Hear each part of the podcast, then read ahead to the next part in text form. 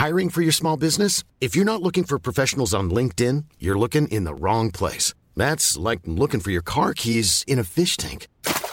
LinkedIn helps you hire professionals you can't find anywhere else, even those who aren't actively searching for a new job but might be open to the perfect role. In a given month, over 70% of LinkedIn users don't even visit other leading job sites. So start looking in the right place. With LinkedIn, you can hire professionals like a professional. Post your free job on linkedin.com slash people today.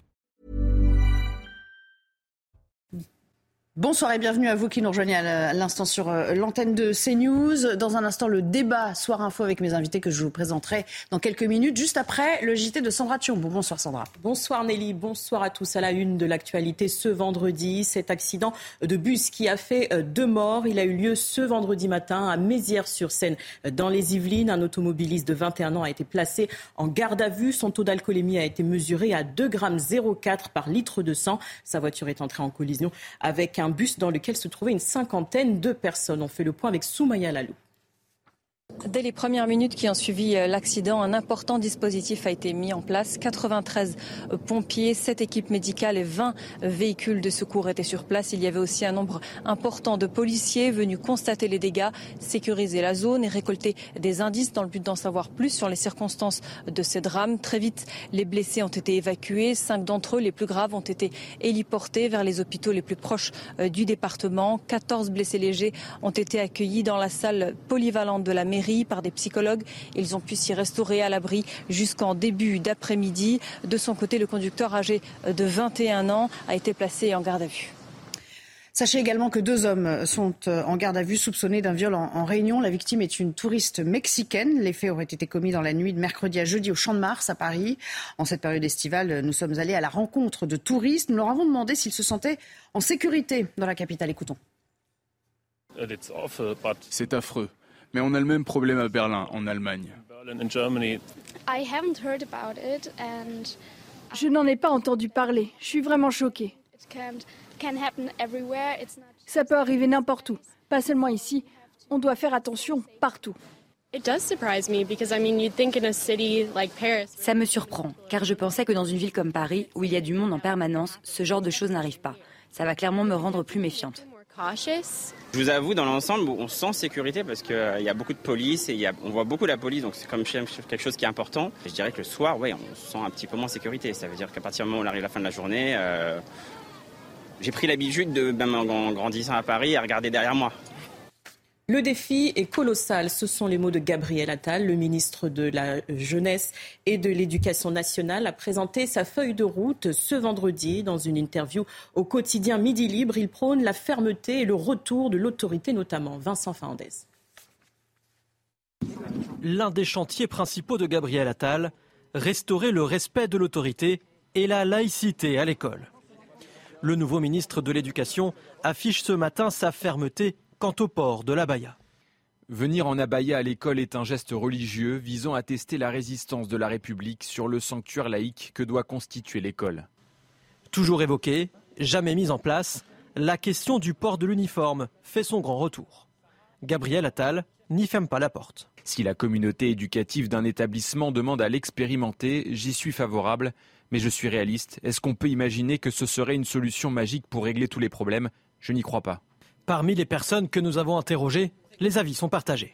Le fait que tout le monde soit habillé de la même manière, qu'il n'y ait pas de différence, au moins euh, personne ne pourra avoir un, premier regard sur toutes ces catégories sociales. J'estime que ça, ça introduit a priori des, contraintes pour les parents, euh, pour les enfants. C'est une très bonne idée euh, parce que ça met tous les enfants sur le même plan d'égalité.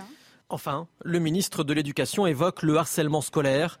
Un plan interministériel doit être présenté à la rentrée.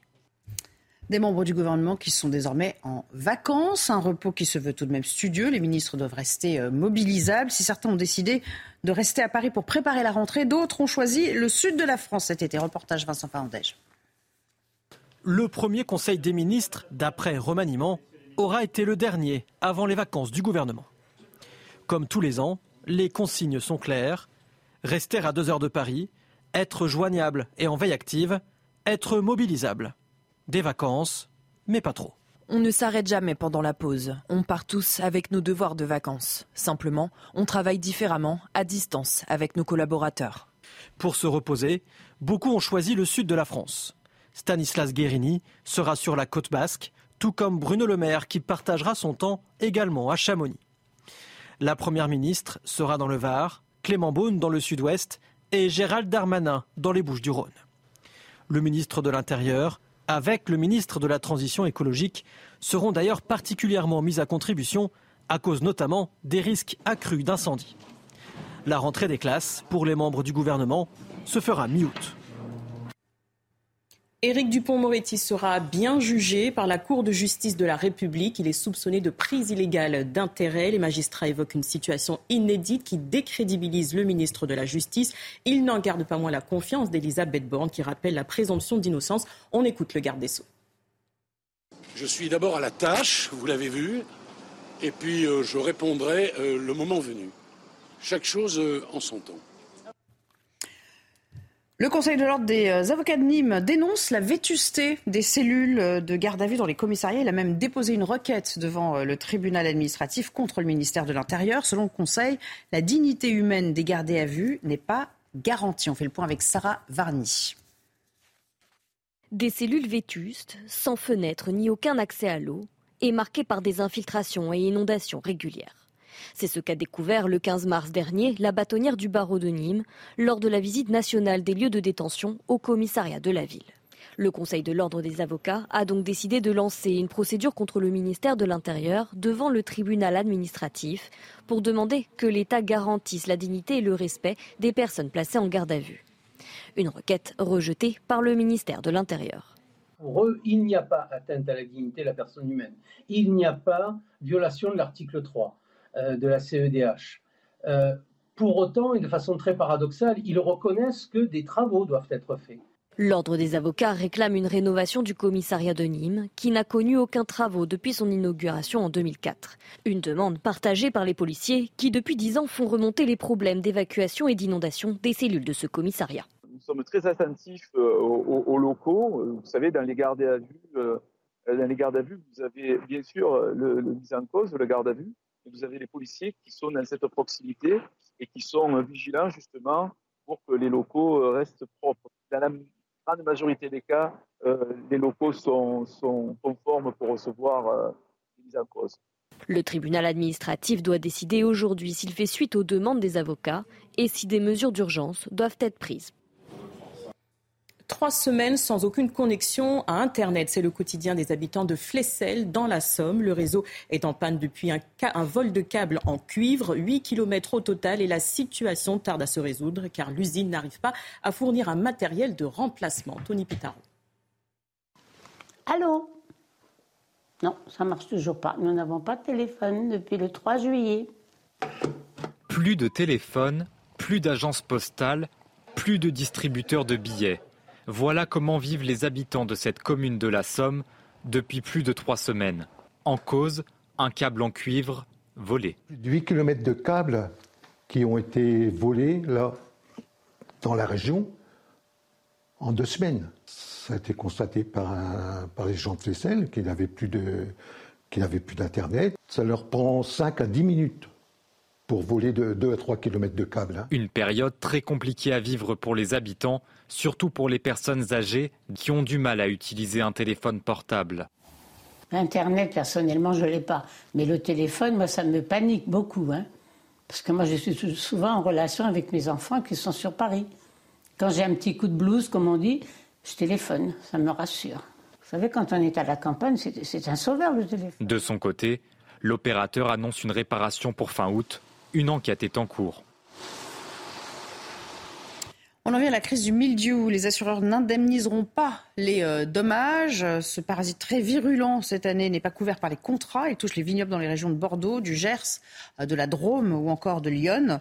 Euh, viticulteurs, élus, organisations professionnelles réclament des aides de l'État depuis plusieurs semaines déjà.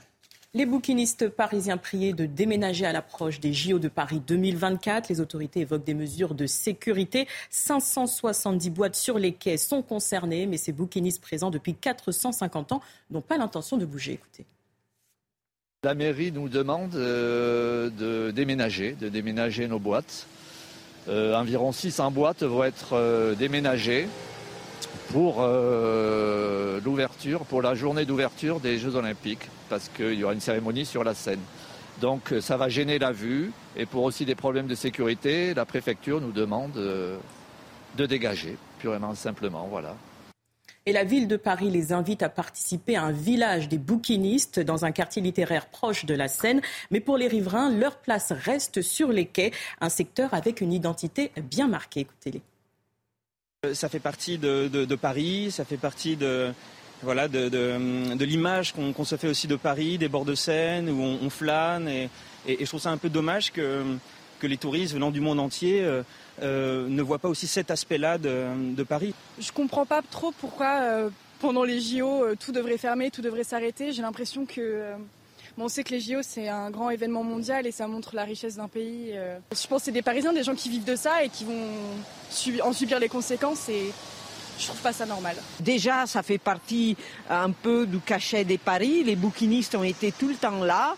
Ils se battent pour préserver cette tradition et continuer. Et le minimum, c'est quand même de leur permettre de, continuer leur activité. Merci beaucoup Sandra pour euh, ce point sur l'info. On vous retrouve à 22h hein, pour euh, un nouveau euh, rendez-vous avec l'actualité. Petite pause et on se retrouve avec les invités de Soir Info pour le début du débat tout de suite.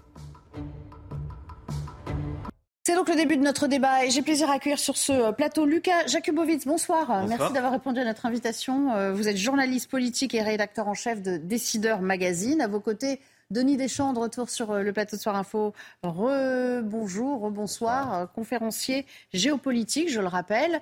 Et de l'autre côté de la table, Vincent Roy. Bonsoir. bonsoir. bienvenue à vous. Vous êtes écrivain et journaliste. On a beaucoup, beaucoup de thèmes à vous soumettre ce soir on a le temps hein, de, les aborder, on a du temps pour se poser. On va commencer avec la Cour de cassation, euh, qui a donc confirmé euh, qu'Éric Dupont-Moretti serait jugé euh, prochainement par la CJR, c'est la Cour de justice de la République, pour des soupçons de prise illégale d'intérêt. C'est une audience inédite, il faut le dire, hein, dans l'histoire de la Ve République. Il n'en garde pas moins il y a eu beaucoup de réactions de l'exécutif dans la foulée. toute la confiance euh, je la cite, d'Elisabeth Borne.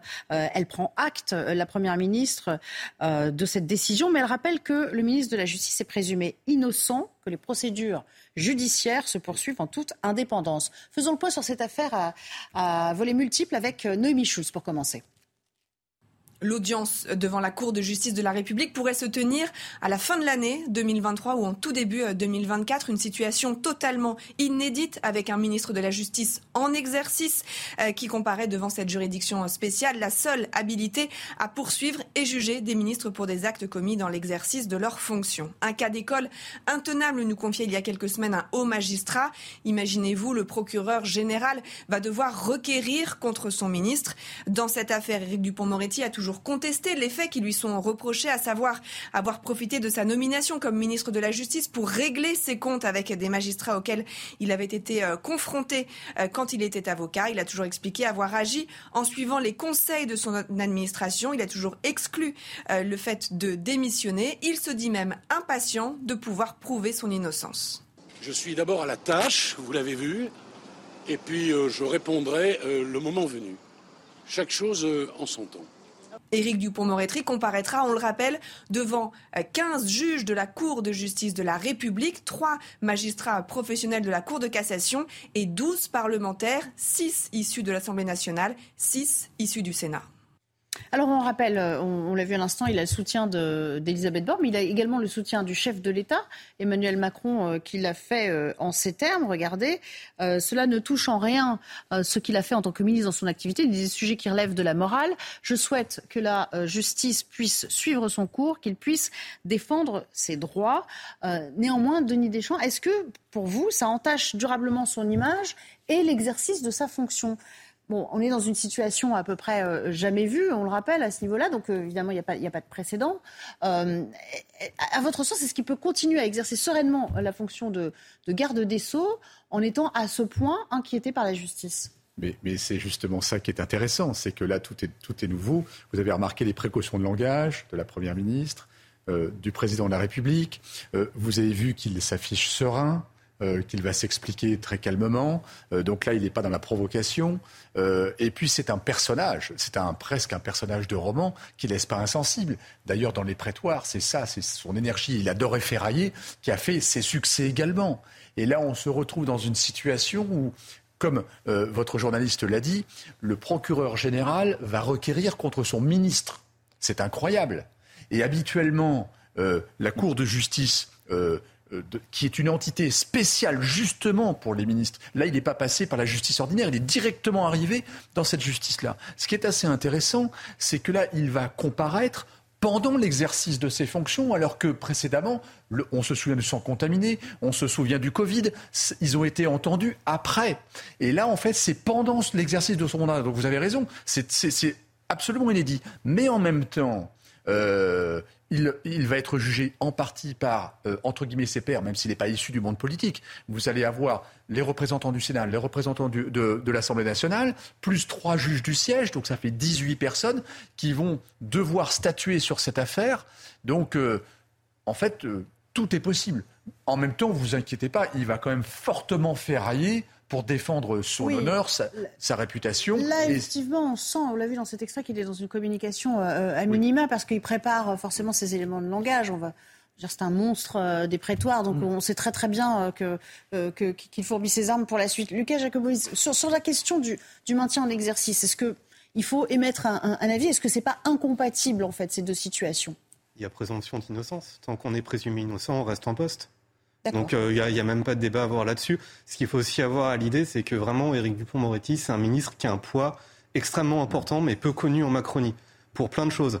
Par exemple, c'est un des seuls à aller vraiment ferrailler, et aller au clash contre le Rassemblement national, qui en réalité est le premier opposant aujourd'hui de la Macronie. C'est un des seuls à avoir un langage qui n'est pas euh, technocratique, mais assez vrai. C'est un des seuls à parler avec ses tripes. C'est un des seuls aussi, et c'est important avec Gérald Darmanin, à venir d'un milieu populaire d'un milieu pauvre, d'un milieu provincial. Et donc en fait, il a un symbole, il est un symbole, il incarne quelque chose de très important en Macronie. C'est aussi un des seuls ministres issus de la société civile qui a vraiment réussi à marquer euh, son poste, à marquer son entrée dans le gouvernement. Il incarne quelque chose, et donc c'est vrai que le voir partir, ce serait une perte pour Emmanuel Macron. Et juste peut-être une autre petite chose, désavouer publiquement quelqu'un qui serait potentiellement innocent, c'est aussi euh, créer un fâcheux précédent pour les, gouvernement qui vient. Mais on rappelle quand même qu'il avait été euh, fragilisé ces dernières semaines, au point qu'on se demandait s'il figurerait dans le, dans le gouvernement euh, remanié. Bon, finalement, il a été maintenu à son poste.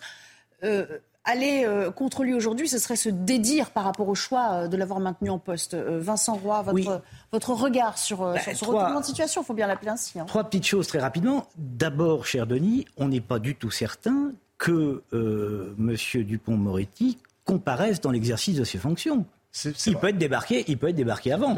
Auquel cas, ce ne serait plus une première, si j'ose dire. Premier point. Deuxième point, je ne suis pas certain que qu'Emmanuel Macron, si par bonheur il avait su que le parquet, etc., que M. Dupont-Moretti serait amené à comparaître devant la Cour de justice, l'aurait d'autant qu'il y a des bruits de couloir qui disent qu'on on, avait pensé également à M. Attal comme garde des Sceaux. Donc, euh, euh, je ne suis pas certain. Et puis, euh, et puis, pour vous dire le fond de ma pensée, je trouve quand même, enfin, pour les Français, ça doit être la même chose, je trouve quand même qu'un garde des Sceaux euh, qui euh, comparaît devant euh, la Cour de justice de la République, ça la fout plutôt mal, non?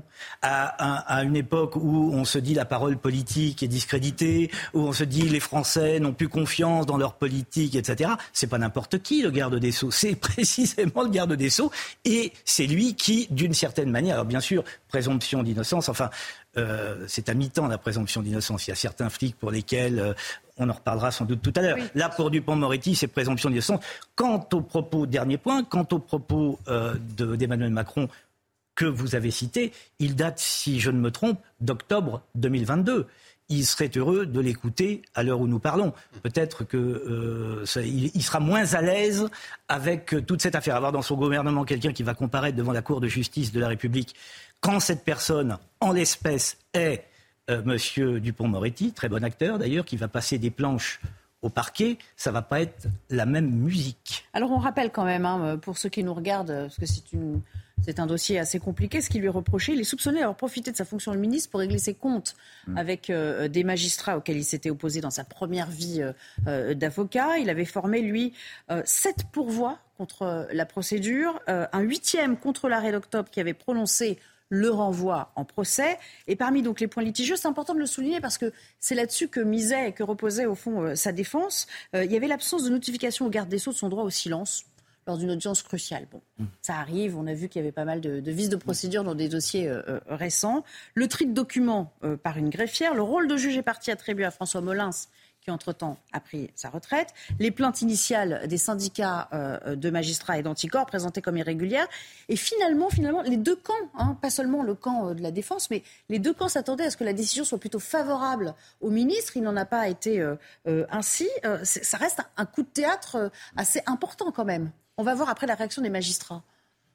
Moi, je suis assez stupéfait parce que je pense quand même que le pays a des problèmes extrêmement graves à régler euh, de délinquance, d'organisation des JO, pour que tout se passe bien.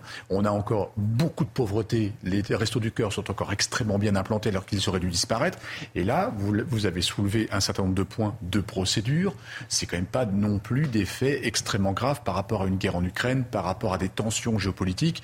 Je pense quand même qu'on aurait peut-être pu s'épargner ça euh, dans le temps court, voir ça peut-être après l'exercice de ses fonctions, euh, plutôt que de faire euh, enfin, d'occuper un grand personnage de, de, ce gouvernement. Vous l'avez dit, c'est un poids lourd. Hein. Après, on pense ce qu'on veut, mais c'est quand même un poids lourd. C'est comme Darmanin, c'est un poids lourd dans le gouvernement, le maire. Et euh, bah là, en fait, on va concentrer de l'ordre de l'acharnement ou du règlement Non, non, parce que si, si, si, on raisonne comme ça, ça voudrait dire qu'il y a des justiciables qui sont plus égaux que d'autres. Il y en a, on va dire, ben, vous avez un métier euh, stratégique dans une situation importante et périlleuse, donc on va vous laisser tranquille. Et au contraire, je trouve que c'est plutôt à l'honneur de la justice de... Euh, poursuivre son travail euh, sans tenir compte de ce C'était pas urgent d'aborder ces sujets-là maintenant, ça pouvait attendre la fin de ses fonctions. Alors c'est vrai qu'elles auraient non, mais la justice, la justice a son calendrier qui tient pas compte de l'actualité, euh, Denis Deschamps. Enfin, les choses sont, décorrélées. Euh, et heureusement, parce que sinon rien ne se passerait jamais au niveau sociétal. Et puis pour être tout à fait complet, rappelons cette formule célèbre de Mitterrand les juges ont eu la peau de l'ancien régime, ils auront la peau de la République. C'était pour être complet dans le dossier. D'accord. Alors, on va enchaîner avec euh, Gérald Darmanin. Alors, c'est pas son meilleur ami, hein, euh, euh, loin s'en faut. on a vu hier soir. Hein. Oui, mais bon, on n'a jamais réussi à les réconcilier, ces deux-là. Et je pense que là, maintenant, euh, les choses sont euh, pires que, pires que tout. Il a apporté, euh, dès son retour de Nouméa, son plein soutien. On l'attendait beaucoup, bien sûr, pour soutenir ses troupes. Ça s'est passé hier, d'abord dans un commissariat du 19e, et puis ensuite, il a reçu les syndicats de policiers Place Beauvau. Des syndicats qui étaient satisfaits dans leur ensemble. En tout cas, les représentants syndicaux étaient très satisfaits à la sortie, se sont sentis compris. Et puis, il a réitéré, hein, euh, par cette occasion, son estime, euh, son soutien à Frédéric Vaux. C'est le premier, finalement, à avoir euh, lancé, comme ça, jeté un pavé dans la mare en, en, prenant fait et cause pour les policiers. Il avait déclaré, on s'en souvient il y a quelques jours, qu'un policier n'avait pas sa place en prison. Écoutons Gérald Darmanin venir au secours de Frédéric Vaux. Le directeur général de la police nationale est un, un grand policier, je vais dire un grand flic. 30 ans de carrière au service de la République. À arrêter des voyous, à protéger des innocents et je vais vous dire, je souhaite à tous ceux qui ont craché sur le directeur général de la police nationale, qui l'ont insulté, la même euh, carrière, le même service au service de la République. Le dire qu'il n'est pas démocrate, le dire qu'il n'est pas républicain est une insulte vis-à-vis de la carrière de, ce fonctionnaire qui a risqué sa vie des centaines de fois pour euh, nous protéger. Donc euh, c'est un excellent directeur général. Il a parlé comme parle un chef vis-à-vis de ses policiers. Je le soutiens totalement et je suis très fier que ce soit mon collaborateur. Chacun est dans son rôle ici. Depuis le début de toute cette affaire, on a entendu un président et sa première ministre dans la foulée être dans le en même temps euh, euh, permanent euh, pour maintenir l'équilibre institutionnel. évidemment, Éric Dupont-Moretti, qu'on entendra dans un instant, qui lui défend la, la, sacro-sainte indépendance de, la justice. on n'en attendait pas moins de Gérald Darmanin, de point de vue des, des défections en série quand même euh, des policiers, parce que là, euh, ça commence à devenir tendu comme situation. Il est dans son rôle. C'est aussi un homme politique qui a une très bonne mémoire et il sait que la dernière fois qu'un ministre de l'Intérieur a émis des réserves sur sa propre police, il s'est fait virer dans le mois. C'est Castaner. C'est Castaner, ouais. Donc, euh, il a proposé De, mettre un genou à terre. voilà, donc maintenant, lui, il a retenu la leçon. Il soutient jusqu'au bout ses troupes.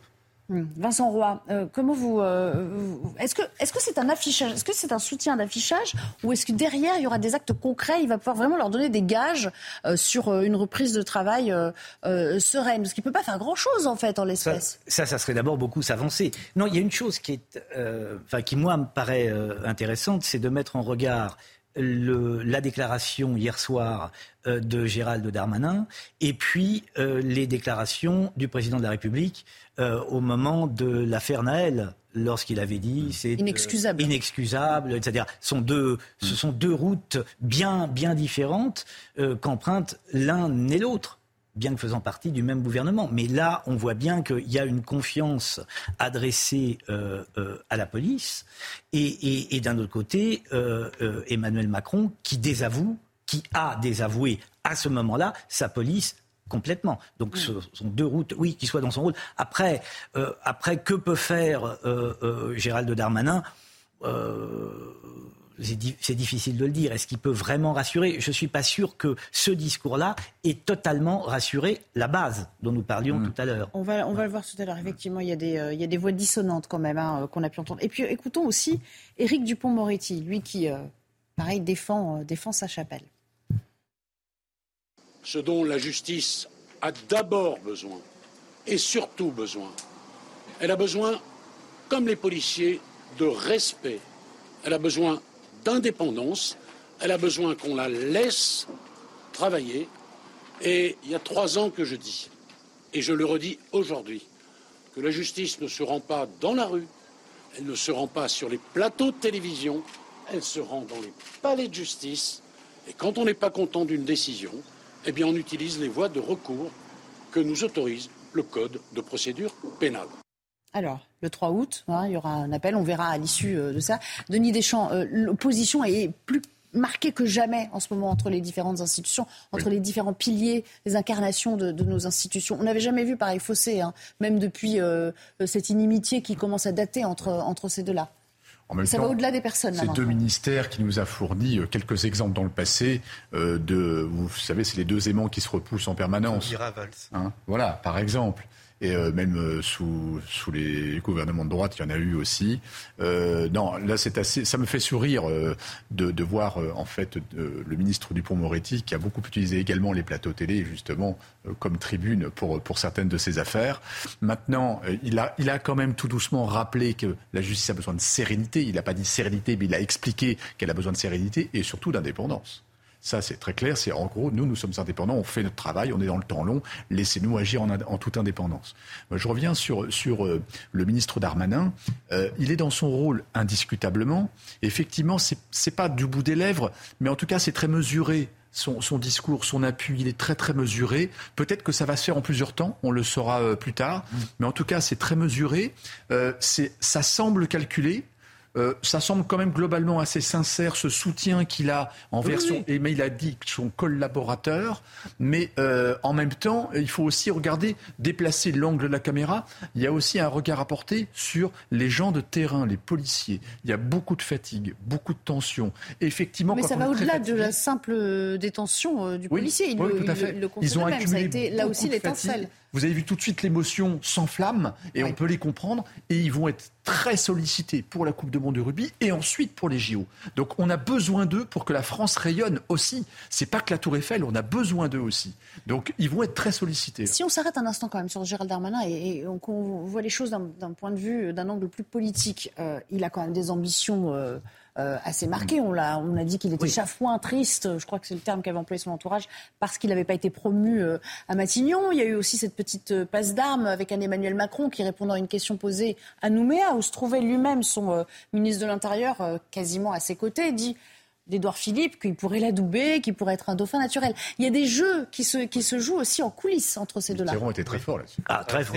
C'est des jeux de billard à trois bandes parce qu'en réalité, alors ça c'est un piège dans lequel beaucoup de gens sont tombés quand Emmanuel Macron félicite et considère Édouard Philippe comme un ami. Mais c'est pas du tout un adoubement. Ah c'est une immense peau de banane qui lui a envoyé.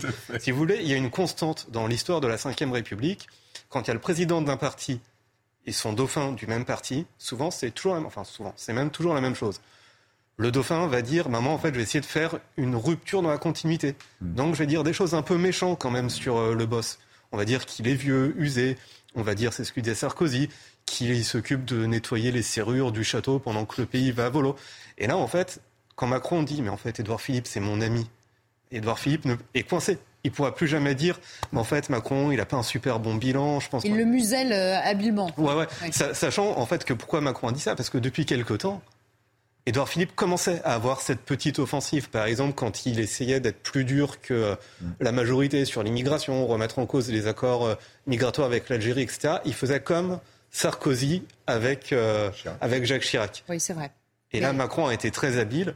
Il lui a savonné la planche et il fait en sorte qu'en fait, il y ait multiples compétiteurs derrière lui. Mm. Donc ça peut être Gérald Darmanin, ça peut être Édouard Philippe, ça peut être Bruno Le Maire, qui sait Gabriel Attal ou un autre outsider. Il va se contenter de brouiller les pistes jusqu'au bout. Exactement comme Mitterrand. Le casting n'est pas, le casting pas terrible. De, toute façon, les présidents n'aiment euh, rien euh, de, de, de, moins que, que, des anciens premiers ministres qui nourrissent des ambitions présidentielles. On pourrait aussi citer euh, l'exemple de François Fillon euh, et, Nicolas Sarkozy. Et, souvent, et, souvent, ils préfèrent même, entre guillemets, adouber quelqu'un d'un parti adverse. Par exemple, par exemple et on le sait maintenant quand on lit toute la littérature politique, François Mitterrand préférait quand même avoir comme successeur Jacques Chirac que Lionel Jospin.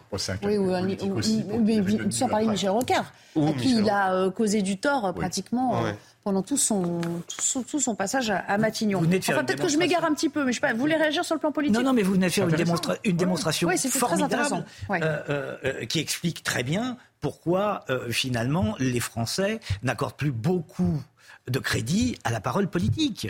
C'est absolument évident. On voit bien que c'est que là, c'est tout à fait téléguidé. À partir du moment où le compliment est parti, euh, le, le, le, personnage est fixé, il ne peut plus bouger, il ne peut plus dire du mal de Macron. Il l'a cornérisé. Ça, il l'a cornérisé. Voilà. Ça va se feuilletonner pendant trois ans. Peut-être que Macron va propulser légèrement des Gabriel Attal, par exemple, pour voilà. le jeu aussi, ce qui est tout à fait possible. il est brillant, hein, euh, il n'y a rien à redire là-dessus. il faudra qu'il s'illustre à l'éducation nationale, on verra. Hein. Il, pour l'instant, il est proactif, on y viendra tout à l'heure. Euh, Bruno Le Maire ne va pas lâcher l'affaire non plus. Ah non, Monsieur Darmanin non plus. Ah. Donc, Bruno Le Maire qu'on a trouvé très discret quand même. C'est dans tous les sujets, on ne l'a pas entendu. Donc on va se revoir plein de fois sur ces sujets-là. Ah oui, c'est Alors, je, il faut pas qu'il se Laurent Si on, si, on peut, si on peut faire peut-être une comparaison historique, Bruno Le Maire, il se euh, giscardise. C'est-à-dire que Giscard est resté très très longtemps, j'allais dire à Bercy, mais à l'époque c'était au Louvre, donc ministre de l'économie. À l'époque des Trente Glorieuses où tout allait bien, il est arrivé en disant moi, en fait, j'incarne le renouveau, je suis l'homme de la prospérité.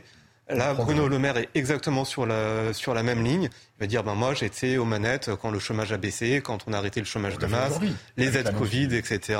Toutes les bonnes annonces, c'est lui qui les sort. Il va faire peut-être euh, comme Giscard d'Estaing. Il nous fera une Giscard, peut-être. Et, et, du, et, du, reste, le slogan de Giscard, c'était le renouveau. Et Bruno Le Maire, quand il était candidat à la primaire LR, son slogan, c'était le renouveau, c'est Bruno. Ah, mais il va pas pouvoir le ressortir, celui-ci. Non, mais surtout, ça n'avait pas très bien marché à l'époque. Hein. C'est vrai, ça dernière, dernière comparaison, c'est très juste ce que vous venez de dire. Dernière comparaison, que ça soit Giscard ou Bruno Le Maire, ils ont écrit tous les deux de très mauvais livres. Excellente comparaison. Donc c'est, ça, leur fait, ah ça leur fait un point commun ah, ça leur fait un point commun, vers le succès. Alors qu'Edouard Philippe en sort un, là, vous, ça vous a pas échappé Oui, mais, peut-être celui-ci, celui c'est un deuxième. mais peut-être. Alors, euh, on va écouter. C'est, euh, le, titre était super marrant, je crois. C'était des lieux qui. Euh, des lieux qui disent ou qui disent des dieux qui disent. Je crois. Je crois. Sur, euh, voilà, on est vraiment sur la notion d'identité. Et, du coup, c'était rigolo parce qu'il y a une, contre contrepétrie qui circule beaucoup sur les réseaux sociaux où le livre, c'est euh, des vieux qui élisent. Ah, d'accord. Donc la couverture a été détournée. Euh, oui. ou, des, vieux qui disent, ou des vieux qui, disent. Ou des vieux qui lisent. on peut en faire pas mal. J'aimerais qu'on écoute Olivier Faure, qui alors lui a carrément jeté un pavé dans la mare en demandant la démission de tout le monde dans cette affaire de police. Je ne sais pas s'il parle d'une même voix. Si c'est le cas, c'est inquiétant. Pourquoi? Parce que vous avez aujourd'hui des institutions républicaines qui sont parfaitement remises en cause, assumées par le ministre de l'Intérieur, qui, comme le DGPN et comme le préfet de police de Paris, devraient démissionner. Vous, On a aujourd'hui ce matin leur démission, à tous ah les ben, deux, y compris Laurent Nunez. Ah ben aux trois, bien sûr. Pourquoi? Parce qu'ils défient aujourd'hui les lois de la République. Imaginez que demain, vous ayez en fait des ministres qui, les uns après les autres, viennent expliquer que la règle que nous avons toutes et tous adoptée est une règle qui ne s'applique pas à eux. Comment pouvez-vous justifier le fait que vous ayez aujourd'hui une catégorie de fonctionnaires qui n'acceptent plus de répondre de la loi et qui considèrent qu'elle précède d'elle-même, qu'ils précèdent d'elle-même, d'eux-mêmes, pardon? C'est quand même complètement inouï. Et donc vous avez là effectivement une situation qui est extrêmement grave, qui suppose que le chef de l'État s'en empare et qu'il rappelle quels sont les fondements de la République. Et je le répète, il est le garant de l'indépendance de la justice. C'est son rôle constitutionnel. Euh, Jean-Luc Mélenchon, je crois, cette semaine parlait de factieux, de séditieux. Euh, il est quand même euh, assez zélé ces derniers temps, Olivier Faure. on ne l'avait pas connu si incisif. Je ne sais pas si c'est la transformation au sein de la NUPS. Ça n'a pas toujours été simple ces, derniers, ces dernières semaines pourtant. Mais là, il est en train de reprendre un peu du poil à pète, de se remettre en selle il essaie d'exister de toute façon, donc euh, il faut qu'il durcisse un petit peu son discours. Il propose rien en attendant. Hein. La gauche était inexistante le, sur l'échiquier politique. Euh, il ne propose rien. Bon, il oublie de dire quand même que euh, M. Mélenchon a essayé de faire des coups hein, pendant la présidentielle, après la présidentielle, le troisième tour, hein, avec le poste de Premier ministre. Donc bon, ça, il l'écarte et il se concentre sur les trois personnages qui devraient démissionner. D'abord, ça ne résoudra absolument rien. ensuite, c'est une proposition qui était un petit peu grotesque. Mais en attendant, il essaie justement de d'amener à lui les caméras pour euh, essayer d'exister. Euh, je pense qu'ils sont quand même en carence euh, violente d'idées, de, structuration, d'équipe, parce qu'ils n'ont pas un homme fort, ils n'ont pas un Mitterrand, un Rocard, vous voyez ce que je veux dire? Ils n'ont pas une, une tête. Surtout qu'il y, a une ligne dissidente qui est en train d'émerger chez les socialistes, avec le retour en force d'un Bernard Cazeneuve, enfin, qui tente de faire un retour en force. comment vous, vous, analysez ces, propos, Lucas Jakubowicz? Jakubowicz, pardon. Oh, c'est pas grave.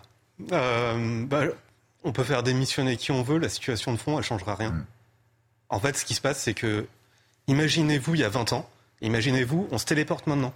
Mm. Et on voit qu'en France, on a des gilets jaunes, violences d'extrême droite, mm. violences d'extrême gauche, attentats terroristes, émeutes, émeutes en banlieue, émeutes dans les zones rurales. On est dans une situation qui est extrêmement tendue sur le plan sécuritaire. Beaucoup plus qu'il y a 20 ans. Moralité, on a besoin de qui? Et les pouvoirs publics ont besoin de qui? Des forces de l'ordre. Aujourd'hui, les forces de l'ordre occupent dans l'appareil de l'État un poids considérable. Un poids tel, et là-dessus Olivier Faure a raison, qu'elles sont aujourd'hui en position de force et elles peuvent imposer au pouvoir politique certaines choses. C'est-à-dire, bah, en fait, euh, on a un policier qui peut-être a filé une balle dans la tête de quelqu'un qui est handicapé, enfin une balle de LBD, mais on va demander à ce que le policier soit relâché.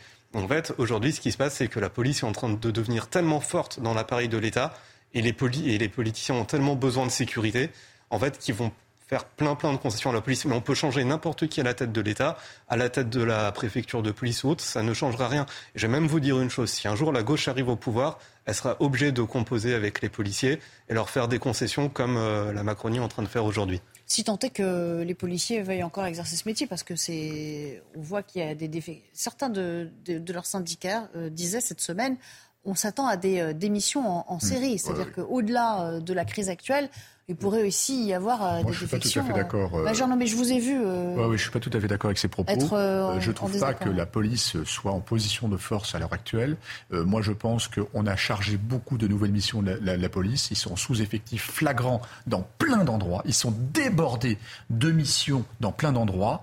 Effectivement, parfois, il y a, mais c'est en, statistique par rapport au nombre de missions qu'ils délivrent, c'est epsilonesque. Mais effectivement, parfois, il y a, je ne sais pas comment on pourrait appeler ça, c'est pas des dérapages, peut-être que c'est des circonstances qui font que ça, ça crée un clash. On n'est pas aux États-Unis, donc il ne faut pas faire le parallèle comme ça. C'est très facile de le faire, mais on n'est pas aux États-Unis. C'est pas, c'est pas des francs-tireurs, c'est pas des cow-boys les, les, les, policiers français. Et je, je, le répète, euh, ils sont débordés de missions et ils sont en sous-effectif. Donc je pense pas du tout qu'ils soient en position de force. Je crois même que dans certains endroits, ils sont en position de fatigue, de détresse tellement tout leur tombe dessus. Et de pression. Et de pression, exactement. parce qu'il n'y a pas que. Oui, Il, y a, effectivement des, problèmes de, sous-effectifs, euh, mais, mais, mais il y a aussi une pression hmm. euh, telle que euh, là, les soirées d'émeutes devaient être particulièrement éprouvantes. Enfin, avant, il y a eu Sainte-Soline, avant. Enfin, il y a des rendez-vous majeurs. il y a des rendez-vous majeurs qui nous attendent, la sécurisation. Mais justement, ils sont de plus en plus sollicités, donc ils sont en position de force. Aujourd'hui, s'ils s'arrêtent de travailler, qu'est-ce qui se serait passé s'ils avaient fait grève, par exemple, à Sainte-Soline, ou s'ils avaient fait grève pendant les émeutes euh, au début du mois de juillet? Donc pour vous, ils ont un levier quand même pour. Euh, ils ont un levier. Ça, ça, les, ça, ils n'ont pas trop. Euh, on, verra. Ah bah, on a dit, on a dit, en termes de renforcement. À propos de Sainte-Soline, on a dit que les phénomènes de de de, de, revalorisation, de, violence. Euh, qui, qui, qui, avait lieu à Sainte-Soline était due à la présence même de la police. On l'a entendu. Enfin, pour ceux qui étaient un autre récit aussi. Pour ceux qui étaient atteints de cette maladie qui s'appelle la mélanchonite, oui, effectivement, mais on l'a beaucoup entendu. Mais on a appris aussi après qu'il y a des éléments, 200 ou 300 personnes qui viennent de l'étranger, qui sont des spécialistes, Absolument. qui sont, qui sont, c'est de la guérilla quelque part. Et donc, bah, les pauvres policiers, ils sont quand même fortement attaqués. Quoi. Alors, en, tout cas, ce qui est sûr, c'est qu'au plus haut sommet de l'État, on n'a pas intérêt à que les policiers poursuivent leur grève. Et ah bah vous parliez des propos d'Emmanuel Macron tout à l'heure. Moi, je le trouve très, très modéré et très, très bienveillant par rapport à la police. Et d'ailleurs, dans son dernier discours, il n'a pas prononcé une seule fois le mot de Nile. Euh, Elisabeth Borne, silence radio. Elle a rien dit qui pourrait heurter les policiers. Oui, on sent Gérald Darmanin aussi. Donc vraiment, il y a des concessions énormes, je pense, qui vont être faites à la police et qui ont déjà commencé. Il suffit de regarder le budget euh, du ministère de l'Intérieur depuis 2014. Il y a beaucoup de questions autour de, des salaires, quand même. Ah, bah oui. Au-delà même des effectifs et de la considération. Il demande aussi la considération. C'est un mot qui revient souvent dans la bouche des policiers. Mais les salaires, enfin, les, les, arriérés euh, de, euh, d'heures supplémentaires qui n'ont jamais été, euh, à vrai dire, rémunérés. Mais c'est pas très attractif comme métier, oui, en effet. Oui. Bah, oui, quand on regarde la, la, base salariale, franchement. et alors, on parlait tout à l'heure des syndicats et, et, de la base qui se, qui se dissocie de ce qui s'est passé hier, place Beauvau. Euh, écoutez Marc Lamola. Alors lui, c'est un ancien policier, il n'est plus en exercice, mais il a eu des mots très durs sur euh, l'issue de la rencontre avec Gérald Darmanin. Les propos du ministre de l'Intérieur d'hier, moi je suis euh, effaré de voir que les syndicats sont satisfaits. Je peux vous assurer quelque chose, Monsieur Lebret, c'est que les syndicats sont satisfaits, mais pas les collègues de la base. Je suis, alors je ne les représente pas, comprenons-nous bien, je ne représente personne d'autre que moi-même. Euh, euh, néanmoins, je suis en contact régulier avec euh, l'ensemble des collègues marseillais, au moins, qui sont en, arrêt maladie aujourd'hui, et eux ne sont pas satisfaits. Eux, voilà, ont entendu des mots, des palabres. je pense que, évidemment, le temps des palabres est, terminé depuis bien longtemps. Il faut passer aux actes, à des actes forts qui, qui feraient que mes collègues, et notamment, j'y reviens, mais la, mise en liberté de, notre collègue incarcéré à Marseille. Bon, il est difficile de faire autrement, Gérald Darmanin. Euh, il était euh, à 16 000 km. la crise euh, a débuté il y a 4-5 jours maintenant. On en a parlé surtout au début du week-end. Donc il faudra voir dans, quelques semaines à la rentrée. Faut-il quand même, dans ces conditions, convoquer des états généraux? On en parlait tout à l'heure, des états généraux de la sécurité, de la justice. je crois que Unité SGP le, plaident pour ça. C'est-à-dire qu'ils ont vraiment euh, émis ce souhait pour remettre un peu tout à plat, mais convoquer aussi les représentants de la justice. C'est-à-dire pas, faire des colloques euh, chacun dans son coin. Est-ce que, ça peut assainir les choses Non, mais les États généraux, est-ce que c'est pas la, la, tarte à la crème? Alors à chaque fois qu'il y a un problème maintenant, on convoque des États généraux. Moi, je voudrais savoir ce qu'il en sort. Or, des rapports. Ah oui, des, pistes de réflexion. Des rapports que, des rapports qu'on lit, qu'on ne lit pas. Enfin, si les États généraux pouvaient fournir des idées, permettre aux gens de se mettre d'accord, que ça soit dynamique, etc. On ne voit pas ça. On convoque simplement des États généraux comme pour planquer quelque chose sous le tapis. Ça n'a jamais donné quoi que ce soit. Donc euh, arrêtons de convoquer les États généraux, mettons les bonnes personnes ensemble pour discuter et prenons les décisions en politique. Ce qui à mon sens, manque depuis très longtemps, et on le verra tout à l'heure sans doute sur d'autres sujets, c'est simplement un peu de courage, ça serait pas Et de l'action. Et de l'action, évidemment. L'intelligence, c'est la décision. Hein. Oui, et ce qui manque aussi, c'est de l'argent. Euh, s'il faut avoir euh, quelques chiffres concrets, aujourd'hui, euh, c'est 72 euros par habitant qui est consacré à la justice en France. La moyenne de l'OCDE, c'est 122. Voilà. Les prisons sont pleines à... nombre de magistrats aussi, je crois qu'on a deux fois moins De, procureurs, de greffiers. Alors oui, on peut comparer avec l'Allemagne qui est vraiment euh, en pointe en la matière, mais par rapport au pays de l'OCDE, sur tous ces sujets, on est 30% moins bien. Il suffit de débloquer un peu plus d'argent et je pense qu'une grande personne. Mais il n'y en a plus de l'argent. On nous dit que la dette est abyssale, ah, que bah, je, je sais pas. pour rembourser. J'ai vu qu'il y avait des aides pour reconfectionner des abusés, des aides pour les vélos, des aides pour plein de choses. Il pourrait y en avoir un peu pour la. Donc d'une meilleure affectation de, des, deniers publics. Un dernier mot. C'est un vrai sujet en fait. La justice a, quelque part un certain nombre de, de symptômes, exactement comme la police, sous-effectifs énormément d'heures de travail, euh, problème d'heures sup, euh, des, euh, comment dire, on a vu des policiers qui travaillent 9 jours, 10 jours de mm. suite, donc effectivement, la fatigue s'accumule.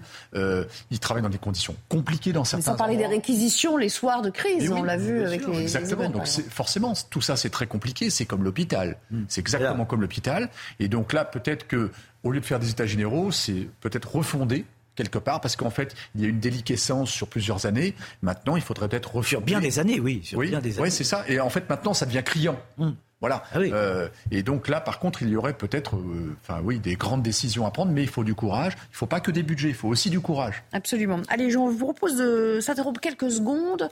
Euh, nous retrouverons dans la foulée Sandra Tchombo pour le journal, tout ce que nous avons raté pendant cette heure. Et puis évidemment, on parlera de cet accident de bus dans les, dans les Yvelines. deux morts, une cinquantaine, pardon, une trentaine de, de blessés, cinq en urgence absolue depuis ce matin avec euh, un conducteur euh, qui, euh, était ivre et qui dépassait largement le, seuil autorisé pour la consommation d'alcool. C'est un, cas qu'on a déjà vu il y a quelques semaines, vous en souvenez, dans la mort de trois policiers. C'était à, Roubaix. À tout de suite. Soir Info, la suite du débat. Dans un instant, ce sera juste après le rappel des titres en compagnie de Sandra Thiambo à nouveau. À la une de l'actualité ce vendredi, deux morts dans un accident impliquant un bus et une voiture. Il a eu lieu ce vendredi matin à Mézières-sur-Seine, dans les Yvelines. Un automobiliste de 21 ans a été placé en garde à vue. Son taux d'alcoolémie a été mesuré à 2,04 g par litre de sang. On écoute la procureure de Versailles. Ce que je peux vous indiquer concernant ce conducteur, c'est que la prise de sang qui a été effectuée euh, évidemment immédiatement après son interpellation a permis de donner un résultat et nous pouvons indiquer que son alcoolémie est fixée à 2 grammes 4. Évidemment, une enquête judiciaire a été ouverte dès ce matin. Euh, des chefs d'homicide involontaire et blessures involontaires, à la fois avec des blessures de plus de trois mois, qu'on sait probablement que ça sera le cas, blessures involontaires de moins de trois mois, hein, c'est une qualification générique. Euh, ces qualifications sont aggravées du fait de la consommation d'alcool par, à ce stade, l'auteur supposé de euh, l'accident. Deux hommes en garde à vue soupçonnés d'un viol en réunion sur une touriste mexicaine. Les faits auraient été commis dans la nuit de mercredi à jeudi au Champ de Mars à Paris. Cinq hommes au total seraient impliqués dans cette affaire. Les investigations se poursuivent, précise le parquet de Paris. L'enquête a été confiée au troisième district de police judiciaire parisienne. Éric Dupont-Moretti sera bien jugé par la Cour de justice de la République. Il est soupçonné de prise illégale d'intérêt. Les magistrats évoquent une situation inédite qui décrédibilise le ministre de la Justice. Il n'en garde pas moins la confiance d'Elisabeth Borne qui rappelle la présomption d'innocence. On écoute le garde des Sceaux. Je suis d'abord à la tâche, vous l'avez vu, et puis euh, je répondrai euh, le moment venu. Chaque chose euh, en son temps. Rendez-vous à 23h pour un nouveau point sur l'actualité. Soir Info. Continue avec vous, Nelly. Merci. Et euh, dans un instant, nous parlerons à nouveau effectivement de cet accident de bus terrible qui a euh, coûté euh, la vie à, à deux personnes. cinq autres sont en urgence absolue. On fera le point justement avec la procureure de la République de Versailles. À tout de suite. Je vous propose de revenir à cet accident euh, tragique qui a eu lieu euh, dans les Yvelines euh, tôt ce matin. Deux morts sont dans cet accident de, bus, un bus qui a dû détourner sa, trajectoire face à un, chauffard qui arrivait sur, en, sens, en sens inverse sur, la voie. Le bilan provisoire fait aussi état d'une trentaine de blessés, dont cinq qui sont en urgence absolue. Écoutons ce qu'on disait à l'issue de la matinée. La procureure de la République de, Versailles, elle rappelle les circonstances de ce terrible accident. Alors ce jour, 28 juillet 2023, aux alentours de 7 heures du matin, sur la commune de Mézières-sur-Seine, route départementale D113, un accident mortel de la circulation est survenu entre deux véhicules. Alors, ces véhicules étaient d'une part un bus qui transportait une quarantaine de personnes, peut-être un petit peu plus, ça restera à déterminer, et d'autre part un véhicule dit plus léger. Il s'agissait d'une Clio qui comprenait à son bord uniquement le conducteur.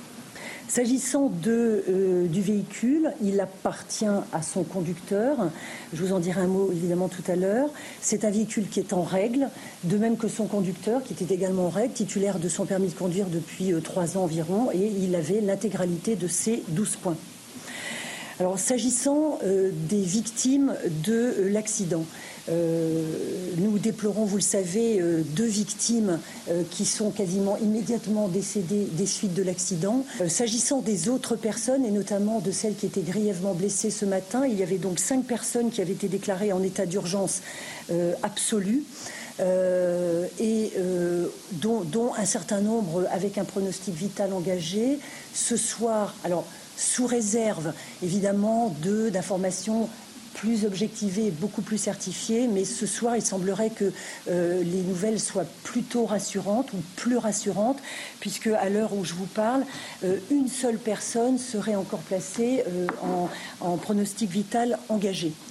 Denis Deschamps, évidemment, ça soulève encore la, question des comportements des chauffards. C'est pas la première fois. On se souvient de cette histoire qui nous a beaucoup euh, marqué il y a quelques semaines, peut-être un mois ou deux. Euh, ça se passait à Roubaix. Trois euh, jeunes policiers avaient péri dans un accident à peu près similaire, une collision là frontale hein, avec avec pareil un véhicule où, dans lequel avaient pris place des, des personnes qui étaient alcoolisées. trop souvent, on voit. Parfois dans des histoires, il y a des défauts de permis. Là, il semble mm. que ce ne soit pas le cas. Mm. Euh, on voit que le cocktail alcool, stupéfiant, euh, on peut revenir aussi à l'affaire Palmade, hein, par extension, euh, sont à l'origine de, ces drames. Ça soulève peut-être la question des, euh, des, campagnes de sensibilisation, parce qu'on nous dit fréquemment la sécurité routière met en place des campagnes. Là, depuis, depuis quelques années, on, en voit assez peu, à vrai dire. Moi, j'irais au-delà. Est-ce que ça changerait la donne? Moi, j'irais au-delà des campagnes de sensibilisation. Il y en a qui fonctionnent, il y en a qui ne fonctionnent pas. Pour certains, pour certains endurcis, de toute façon, vous avez beau leur dire, ils n'entendent pas et, et n'intégreront pas les données. Moi, j'irais beaucoup plus loin c'est qu'aujourd'hui, on est dans une phase euh, d'innovation de, de toutes parts dans plein de domaines. Et dans le monde automobile, on parle de voitures électriques, on parle de voitures autonomes, on parle de taxis volants. Ils sont en train de faire des tests dans le monde sur les taxis volants. C'est très simple. Il suffit juste d'installer des alcotests intégrés à la voiture et il n'y a plus de débat. Et ça, technologiquement, ça coûte 2 euros par voiture. On peut les mettre en série. Hein, ça coûte beaucoup moins cher que d'installer une clim ou autre dans les, dans, les, dans les voitures. Et ça, c'est radical. La voiture ne démarre pas. Point. C'est facile à mettre en place. Bah, le problème, c'est qu'on peut faire démarrer. Ça existe, mais est-ce que on, voilà. on peut faire, euh, euh, oui. Alors, on peut faire démarrer la voiture par quelqu'un d'autre et reprendre le volant. Alors, ben oui, il y a, y, y a, ce problème. Vous avez votre ami à côté de vous, il n'a pas bu.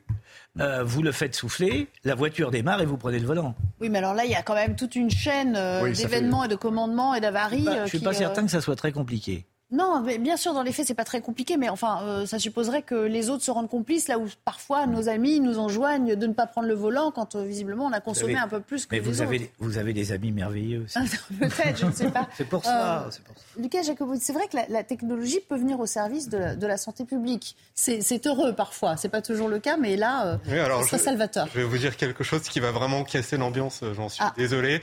je suis pas, conducteur, je suis journaliste ah. politique et j'avoue que sur sur ce sujet, vous n'êtes pas compétent. Euh, D'accord. Alors, on va. Je vois pas la plus-value que je, peux apporter. Je vous propose d'écouter euh, à nouveau. C'est pas grave. Vous aurez d'autres sujets sur lesquels vous serez amené à vous exprimer euh, et où vous aurez un peu plus d'expertise. la procureure de la République de Versailles qui nous parle du profil de ce conducteur le conducteur de la Clio, qui lui-même a été blessé, puisqu'il s'est fait opérer cet après-midi d'une fracture du bras. Il est toujours d'ailleurs hospitalisé et lui-même n'a pas encore été auditionné.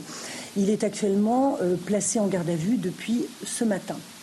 Ce que je peux vous indiquer concernant ce conducteur, c'est que la prise de sang qui a été effectuée euh, évidemment immédiatement après son interpellation a permis de donner un résultat et nous pouvons indiquer que son alcoolémie est fixée à 2 grammes 4. Euh, il avait été en revanche déclaré négatif au test concernant les stupéfiants. Denis, Denis Deschamps. Euh, non, mais vous avez de bonnes idées là en la, matière. Euh, non, mais ce qui frappe, c'est dans ces cas euh, tragiques d'accidents de la route, hmm. c'est l'extrême jeunesse de ceux qui sont souvent à la source. D'où, d'où la question en fait que je soulevais sur sur la sensibilisation, mais effectivement, ça fait partie aussi des erreurs d'appréciation de jeunesse on ne maîtrise pas. Et, dans un contexte en plus où on veut abaisser, alors ça à 17 ans, à 17, ans, euh, la, possibilité de, conduire. Donc ça, ça, soulève un certain nombre de questions sur la responsabilité, y compris pénale hein, de ces conducteurs. Parce que voilà, euh, normalement on a l'excuse de minorité, mais quand on est à l'origine d'un accident grave, euh, est-ce que la maturité est suffisante justement pour la responsabilité pénale C'est compliqué. Non mais oui, j'ai quelques idées parce que je suis passionné d'innovation, donc c'est pour ça. Et je pense qu'on peut, sans, sans, investir beaucoup, mettre quelques ingénieurs là-dessus pour trouver des solutions. Alors il y aura toujours des détournements, c'est comme dans tout. Et puis ce ne sera pas euh, en un claquement de La solution, elle est très simple en réalité. C'est d'ici 5 ou 10 ans, la voiture autonome, on n'en parle plus. Vous voyez ce que je veux dire Ou en fait, ça va être les taxis autonomes qui vont sans arrêt, ils vont tourner 24-24, ils vont aller chercher les gens, ils vont sans arrêt. On aura 3 à 4 fois moins de voitures sur les routes et ça fera des navettes en permanence. On ne possédera plus les voitures. Euh, excusez-moi de faire une parenthèse. Nos enfants ne sont plus attachés aux droits de propriété comme nos parents, nos grands-parents l'ont été sur la maison, sur la voiture. Sur la voiture Et ça va être justement des, des jeux comme ça Donc ça, c'est la solution absolue en, en réalité. Hmm. Mais de toute façon, quand vous regardez la mosaïque des accidents, il y a toujours des gens, et il y en a de plus en plus d'ailleurs, qui roulent sans permis parce qu'ils ont plus de points, parce que tout un tas de choses comme ça. Les, les, ceux qui roulent sans assurance, là aussi, apparemment, semble-t-il, d'après les, rapports des assurances, c'est colossal. Euh, donc la responsabilité pénale, on n'en parle même plus. Là, là c'est catastrophique. Euh, les stupéfiants, vous avez vu qu'il y a des campagnes qui mobilisent de plus en plus sur les stupéfiants, pas que sur l'alcool. Et puis nous, nous sommes une grande nation. Il y, en a, encore assez peu, à vrai dire. Euh, de En termes de, de, santé publique, il n'y a, pas, a De campagne Oui. Oui, tout à fait. Parce qu'on le, le, voit aussi dans la prolifération de. Mais sur les stupéfiants, on ne fait pas de campagne puisqu'on ne veut pas te faire de pub sur les stupéfiants. Oui, mais il y en a une. Parce que légalement, on ne reconnaît pas effectivement euh, l'utilisation des stupéfiants. Euh, un dernier mot, je vais, je vais juste conclure cette partie avec euh, le témoignage du maire de Mézières-sur-Seine qui évidemment évoque le, le, suivi psychologique que ça, que ça implique pour pour ceux qui euh, sont indemnes ou qui ont été, euh, impliqués dans, cet accident Toutes les personnes euh, qui, comme je l'ai dit, ont été non blessées, ont été pris en charge ici à Mézières-sur-Seine, et toutes celles qui ont été envoyées à l'hôpital ont eu un suivi psychologique juste après avoir été pris en charge pour leurs soins liés au fait qu'ils soient blessés légèrement. Voilà ce qu'on pouvait dire sur euh, cette affaire. Évidemment, on, reste très attentif au sort des euh, cinq personnes qui étaient encore en urgence absolue euh, ce matin et la trentaine d'autres qui donc devront sans doute voir des, psychologues pour, pour mettre cette mauvaise expérience derrière elles. Dans un instant, nous parlerons de Gabriel Attal qui a décidé de prendre le taureau par les cornes et qui, avant même ses vacances, dessine déjà les, grandes lignes de ce qu'il veut faire de, de, son, de son ministère. À tout de suite. Soir Info, la suite avec euh, mes invités. On va parler de Gabriel Attal qui présente euh, sa feuille de route pour euh, la rentrée lors d'une interview accordée à la PQR, enfin une publication de la PQR, en l'occurrence Midi Libre. Et il prône dans cet entretien la fermeté, un retour plus marqué à, l'autorité. Donc il essaie d'imprimer sa marque. Regardons avec Vincent Fahandège quelles sont les, les pistes qu'il essaie de dessiner. L'un des chantiers principaux de Gabriel Attal restaurer le respect de l'autorité et la laïcité à l'école. Le nouveau ministre de l'Éducation affiche ce matin sa fermeté quant au port de l'abaya. Venir en abaya à l'école est un geste religieux visant à tester la résistance de la République sur le sanctuaire laïque que doit constituer l'école. Toujours évoquée, jamais mise en place, la question du port de l'uniforme fait son grand retour. Gabriel Attal n'y ferme pas la porte. Si la communauté éducative d'un établissement demande à l'expérimenter, j'y suis favorable, mais je suis réaliste. Est-ce qu'on peut imaginer que ce serait une solution magique pour régler tous les problèmes? Je n'y crois pas. Parmi les personnes que nous avons interrogées, les avis sont partagés. Le fait que tout le monde soit habillé de la même manière, qu'il n'y ait pas de différence, au moins euh, personne ne pourra avoir un, un premier regard sur toutes ces catégories sociales. J'estime que ça, ça introduit a priori des, contraintes pour les parents, pour les enfants. C'est une très bonne idée euh, parce que ça met tous les enfants euh, sur le même plan d'égalité. Hein. Enfin, le ministre de l'Éducation évoque le harcèlement scolaire. Un plan interministériel doit être présenté à la rentrée. Vincent Roy, il apparaît quand même comme euh, assez volontariste, en tout cas quelques jours à peine après sa nomination, euh, on l'entend déjà beaucoup sur des sujets essentiels. On reviendra évidemment aux questions de harcèlement euh, tout à l'heure. Euh, sera-t-il l'anti-Papendiaï? Ah bah, J'espère bien. C'est un homme de peu de mots. Non, mais j'espère bien parce que Papendiaï, globalement, a été tellement mauvais qu'on ne peut qu'espérer que Attal soit meilleur. Je ne doute pas qu'il le sera. Mais une chose m'interpelle je comprends pas bien. Alors vous allez dire que je suis un parfait imbécile et pourquoi pas, mais loin de moi cette, cette idée. C'est pas interdire la baya? Où est le problème? S'il y a un problème avec la baya, on interdit la baya. Point. Final. Un peu de courage. mais parce que, les, parce que, non, mais est-ce qu'on est capable dans ce pays d'avoir un peu de courage? Maintenant, on nous dit, on, on va, on va remettre, alors, on nous dit, on nous dit, c'est très à la française. C'est-à-dire, oh tiens, l'uniforme, ça serait peut-être pas mal, mais on va l'expérimenter. Surtout, on va laisser la responsabilité. Oui, tout en disant que lui, il pense pas que ce soit Bien sûr, mais en laissant la responsabilité. Alors, où on remet l'uniforme? Pour tout le monde, pour un, peu, encore une fois, un peu de courage, ou on remet pas l'uniforme. Que la question ne se pose pas. Et la baya, on l'interdit ou on l'interdit pas? Parce que lier la baya au port de l'uniforme, c'est totalement hypocrite. Où l'on est capable d'interdire, et l'on interdit parce qu'on pense que c'est ostentatoire, que c'est religieux, etc. Pas, pas de deux poids, deux mesures. Ça suffit le en même temps, ça ne donne rien. Tout ça est vain. Ou on fait les choses, ou on ne les fait pas. On attend d'un grand ministre du courage, courage politique, et pas simplement dans le domaine de l'éducation, on peut en parler dans bien des domaines. Là, encore une fois, honnêtement, je veux bien que euh, Monsieur euh, euh, Attal s'agite, et il a raison de s'agiter. On en reparlera tout à l'heure, notamment sur le harcèlement scolaire. C'est un vrai sujet. Enfin, il faut attendre des drames pour que le sujet soit traité, parce que le harcèlement scolaire, c'est quand même pas tout à fait neuf. Qu'on arrête de nous raconter n'importe quoi. Mais du courage. Abaya, on interdit ou on n'interdit pas. le, l'uniforme à l'école, on dit uniforme à l'école ou pas uniforme à l'école, mais encore une fois, qu'on arrête les mesurettes. Il faut un peu de cohérence aussi, en, plus du courage, parce que là, c'est vrai que les deux sont, euh, sont, directement corrélés, mais euh, on veut être très dur sur un aspect et un peu plus mou sur l'autre. Euh, oui, alors sur la baya, ça va être beaucoup plus difficile à interdire que le voile lors de la loi de 2004 pour une raison qui est assez simple, c'est que les mentalités ont changé. Globalement, les Français sont toujours attachés à la laïcité, à la laïcité à la française, traditionnelle, etc. Quand l'interdiction du voile a été euh, promulguée, c'était en 2004, je crois, les personnes en charge de l'application de cette interdiction, c'était les profs. En 2004, les profs, globalement, c'était beaucoup, euh, entre guillemets, de hussards noirs de la République, de personnes qui étaient très laïques, qui étaient, euh, entre guillemets, qui cassaient du curé, qui cassaient l'imam, qui cassaient du rabbin. Enfin, c'était vraiment la gauche à l'ancienne. Maintenant, les profs ont vraiment changé. Il y a beaucoup d'études, je crois que c'est l'IFOP qui l'a fait régulièrement, un baromètre de la laïcité, qui montre que les profs sont parfois même moins attachés à la laïcité à la française que la moyenne de la population, notamment les plus jeunes. Et c'est ces gens-là à qui on demandera d'interdire la baya. C'est assez difficile. Il faut aussi ajouter, et le sondage est très intéressant, je ne sais plus si IFOP ou Ipsos, il sortit en décembre, qui montre que même si des profs sont très laïcs aujourd'hui et sont prêts à interdire la baya, ben parfois ils ont peur, ils osent pas, ils veulent pas finir comme Samuel Paty.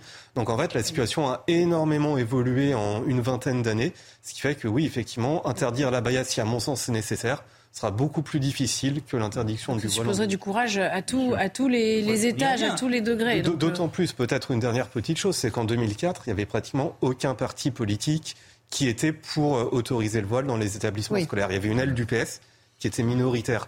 Aujourd'hui, vous avez certains partis, je pense notamment Europe Écologie Les Verts ou LFI, qui, quand on va dire ben, la baya va être interdite, ils vont crier à la, discrimination, à l'islamophobie, etc.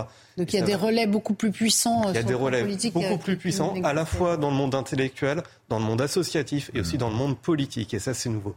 Alors là, on a, là, on a un premier euh, paradoxe. C'est qu'en fait, on a un ministre très jeune, très dynamique, qui a déjà fait ses preuves lors de grands débats, qui n'a pas peur d'aller au combat. Mmh. Donc je pense qu'il est en train de se positionner sur l'échiquier en disant Je suis un ministre d'action pour faire un miroir par rapport à celui qui était avant et peut-être par rapport à d'autres ministres dans le gouvernement. Mm. Donc moi, je vais être dans l'action.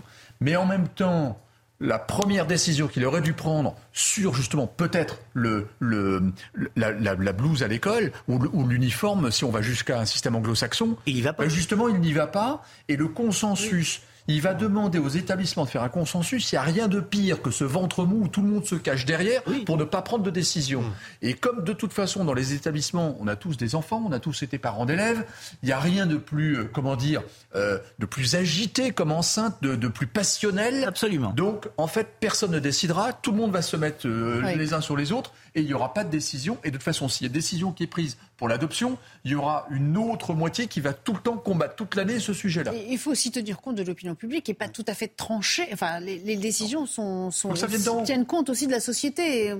C'est pas vraiment, il n'y a pas de consensus autour du port de l'uniforme. Peut-être une petite chose sur l'uniforme. En fait, c'est une interview donc dans la presse régionale où on lui a posé la question. C'est oui, pas lui vrai, qui a dit on va faire ça. à sa décharge, ça fait pas partie de son programme. Un peu. Le, par contre, il y a sûrement eu des éléments de langage qui étaient préparés dans cette interview. Il y en a un qui me paraît très important. Et je ne sais pas si on peut déjà utiliser ce mot, du atalisme. Peut-être, peut-être que je suis le premier. C'est pas mal comme. en tout cas, vous, avez déposé le copyright à la fin de la soirée. allez, c'est enregistré. En tout cas, l'atalisme, si on peut le définir, c'est la capacité à, on va dire, à appréhender des sujets que peut-être on fera rien dessus, mais on sait que euh, ce sera majoritaire dans l'opinion. C'est ce qu'il a fait dans son précédent portefeuille où il s'est démarqué en parlant de la fraude fiscale, de la fraude sociale, à la fois des patrons et à la fois des fraudeurs ordinaires. Qui pourrait être contre ça? Oui, c'est ça, ça fait plaisir à tout le monde. Le harcèlement, c'est sur ce sujet-là, sur ce sujet-là de, de la Baïa, il se démarque pas. Ah, il va un peu plus loin que son prédécesseur quand même. Ah bah oui, enfin, bah oui c'est pas difficile. non mais M. Monsieur Papendia, il n'allait Il aurait pu voter en touche et attendre la rentrée. Après, c'était aussi, il faut, il faut savoir qu'à l'intérieur de la Macronie, il y a quand même des gens qui sont très attachés à la laïcité, on va dire, traditionnelle. Mmh. Le porte-étendard, enfin les deux porte-étendards de, on va dire, de ce bord-là chez les ROM, c'est Marlène Schiappa, elle est partie, mmh. et c'est euh, Blanquer, il est parti. Donc il y a une place à prendre, d'autant plus que c'est majoritaire dans l'opinion. Donc là, c'est très très habile. Et comme, euh, comme il est habile, je pense qu'il va être entre guillemets un croisé anti-Abaya dans les mois qui viennent. Mais c'est très effrayant ce que vous disiez tout à l'heure. Vous, vous, nous dites en clair que les jeunes profs, hein, si je vous ai bien écouté, mais euh, ils suivent la tendance sociétale, on le voit dans, les, que, sondages. Que, les jeunes profs sont sont euh, euh, moins moins disposés à une laïcité plus plus stricte que vous définissez comme étant la française. Désolé pour les téléspectateurs, j'ai plus le nom exact du baromètre. Je ne sais plus si c'est l'IFOP ou Ipsos. Oui. Je sais que c'est sorti en décembre. Oui. Je sais que mes confrères de Marianne avaient fait un gros papier dessus. Oui. Et effectivement, on voyait que plus les profs étaient jeunes, plus ils étaient, entre guillemets, euh, communautaristes, et les élèves aussi. Les élèves mais on voit aussi, non, mais on voit aussi quand, on fait, une très belle quand on fait les sondages sur euh, sur euh, sur ces questions, euh, effectivement des tenues à l'école, de toute façon, il y a un fossé, un gouffre entre les plus de 25 ans et, les 18-25 ans qui disent au fond, chacun a bien le droit de s'habiller comme il veut. Et, quel est le problème? J'aimerais qu'on en vienne à la question du harcèlement parce que c'était un des gros morceaux de l'interview. On vous a sorti quelques extraits de ce qu'il a confié à, nos confrères de, de, Midi Libre. Regardons un premier extrait sur ce qu'il compte faire en matière de harcèlement à l'école. Alors, il répète finalement euh, ce, qu'il, euh, ce que son prédécesseur avait dit.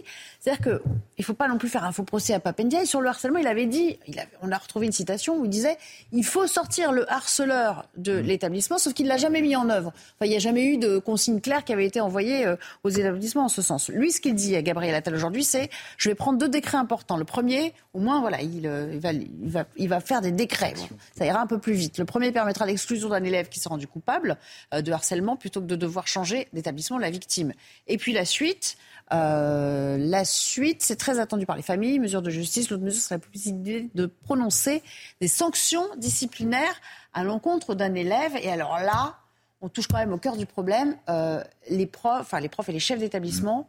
Euh, en, conseil de discipline, où on l'a vu avec l'affaire l'INSEE, qui a été quand même assez retentissante, étaient très frileux à le faire. Ils disaient nous, euh, on veut pas, on, veut pas de vagues. On parlait de pas de vaguisme tout à l'heure. Non mais attendez, je suis en train de regarder ça, mais je me demande si on ne devient pas complètement fou. Pourquoi? Attendez, vous avez un ministre. Faut il faut pas faire de décret sur ça? Non mais attendez, vous avez un ministre qui est en train de vous dire, dans un cas de harcèlement, la personne qui harcèle doit être exclue. Ça tombe sous le sens. Pour vous. Non mais enfin attendez, mais c'était, enfin, enfin Sauf que c'est le contraire qui se passe, parce que pour la petite Amandine, euh, euh, alors bon, on peut pas tout lui reprocher non plus. Il a agi très vite dans la précipitation. Enfin, en tous les cas, il l'a fait. Bon, euh, mais enfin, vous avez un ministre qui est en train de vous dire, dans, dans un cas de harcèlement, la personne qui harcèle doit être exclue. Mais enfin, ça ressort de l'évidence.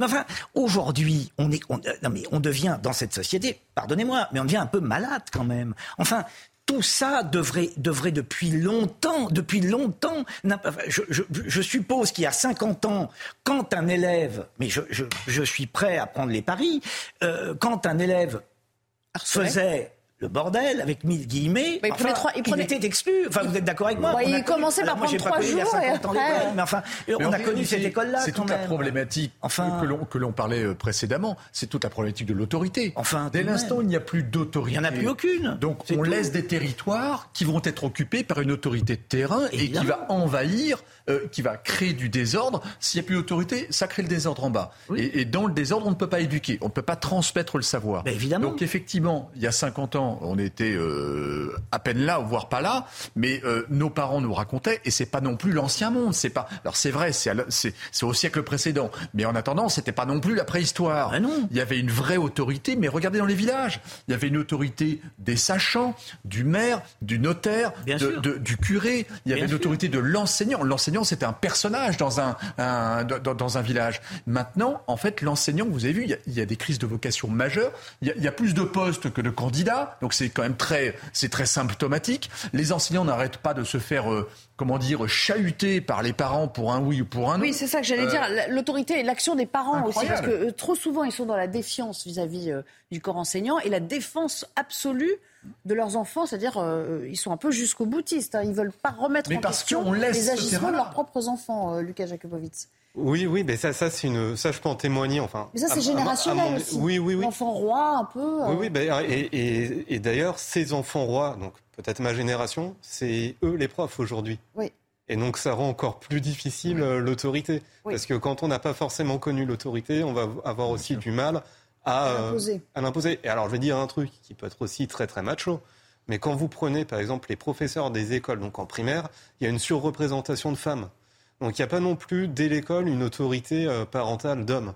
Surtout pour des familles où parfois, on l'a vu d'ailleurs avec les émeutiers, où c'est beaucoup apparemment de familles monoparentales sans, sans homme, entre guillemets, qui tient la baraque. Ben, en fait, ces enfants-là n'ont pas d'homme à la maison, ils vont à l'école, ils n'ont pas de présence masculine. Donc, oui, peut-être qu'ils sont déboussolés aussi. Enfin, euh, quand, il dit, je reviens là-dessus parce que ça me paraît tellement stupéfiant, euh, euh, lunaire, je me, je me demande qui, qui conserve encore aujourd'hui le sens du réel.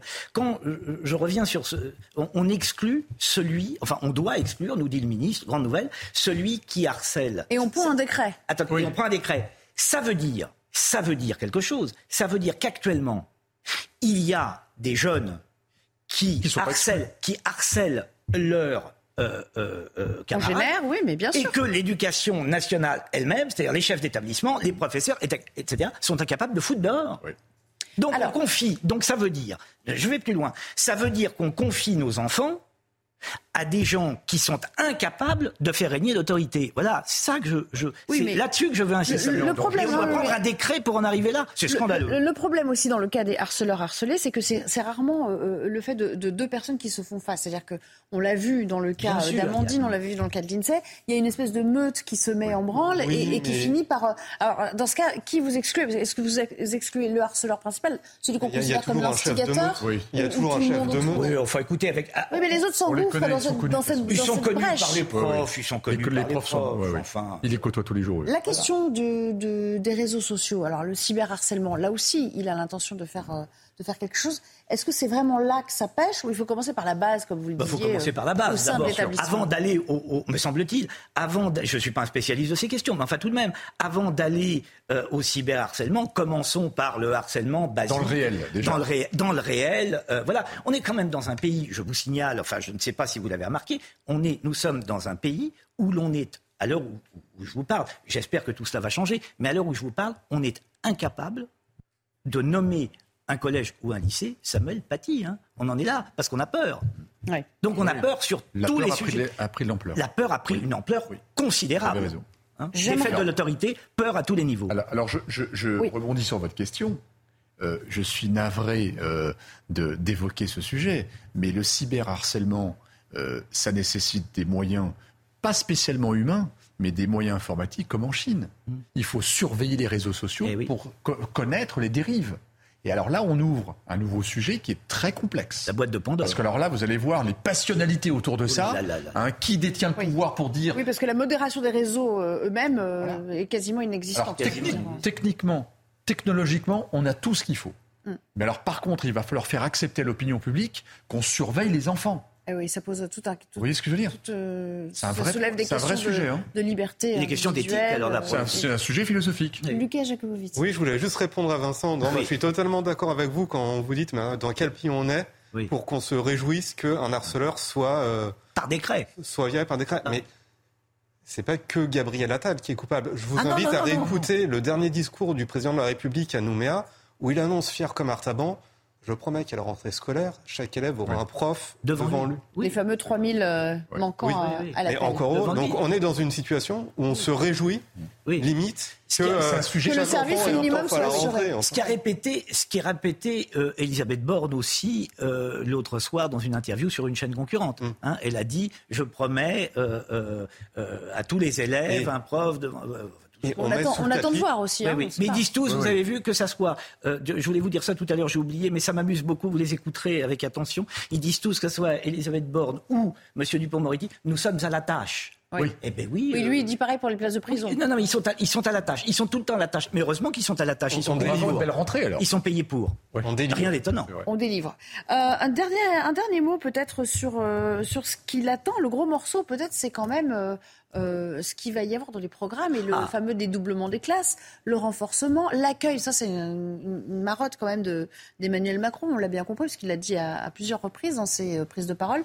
Euh, l'accueil des enfants de 8h à 18h. Il, l'a dit aussi dans la foulée des émeutes.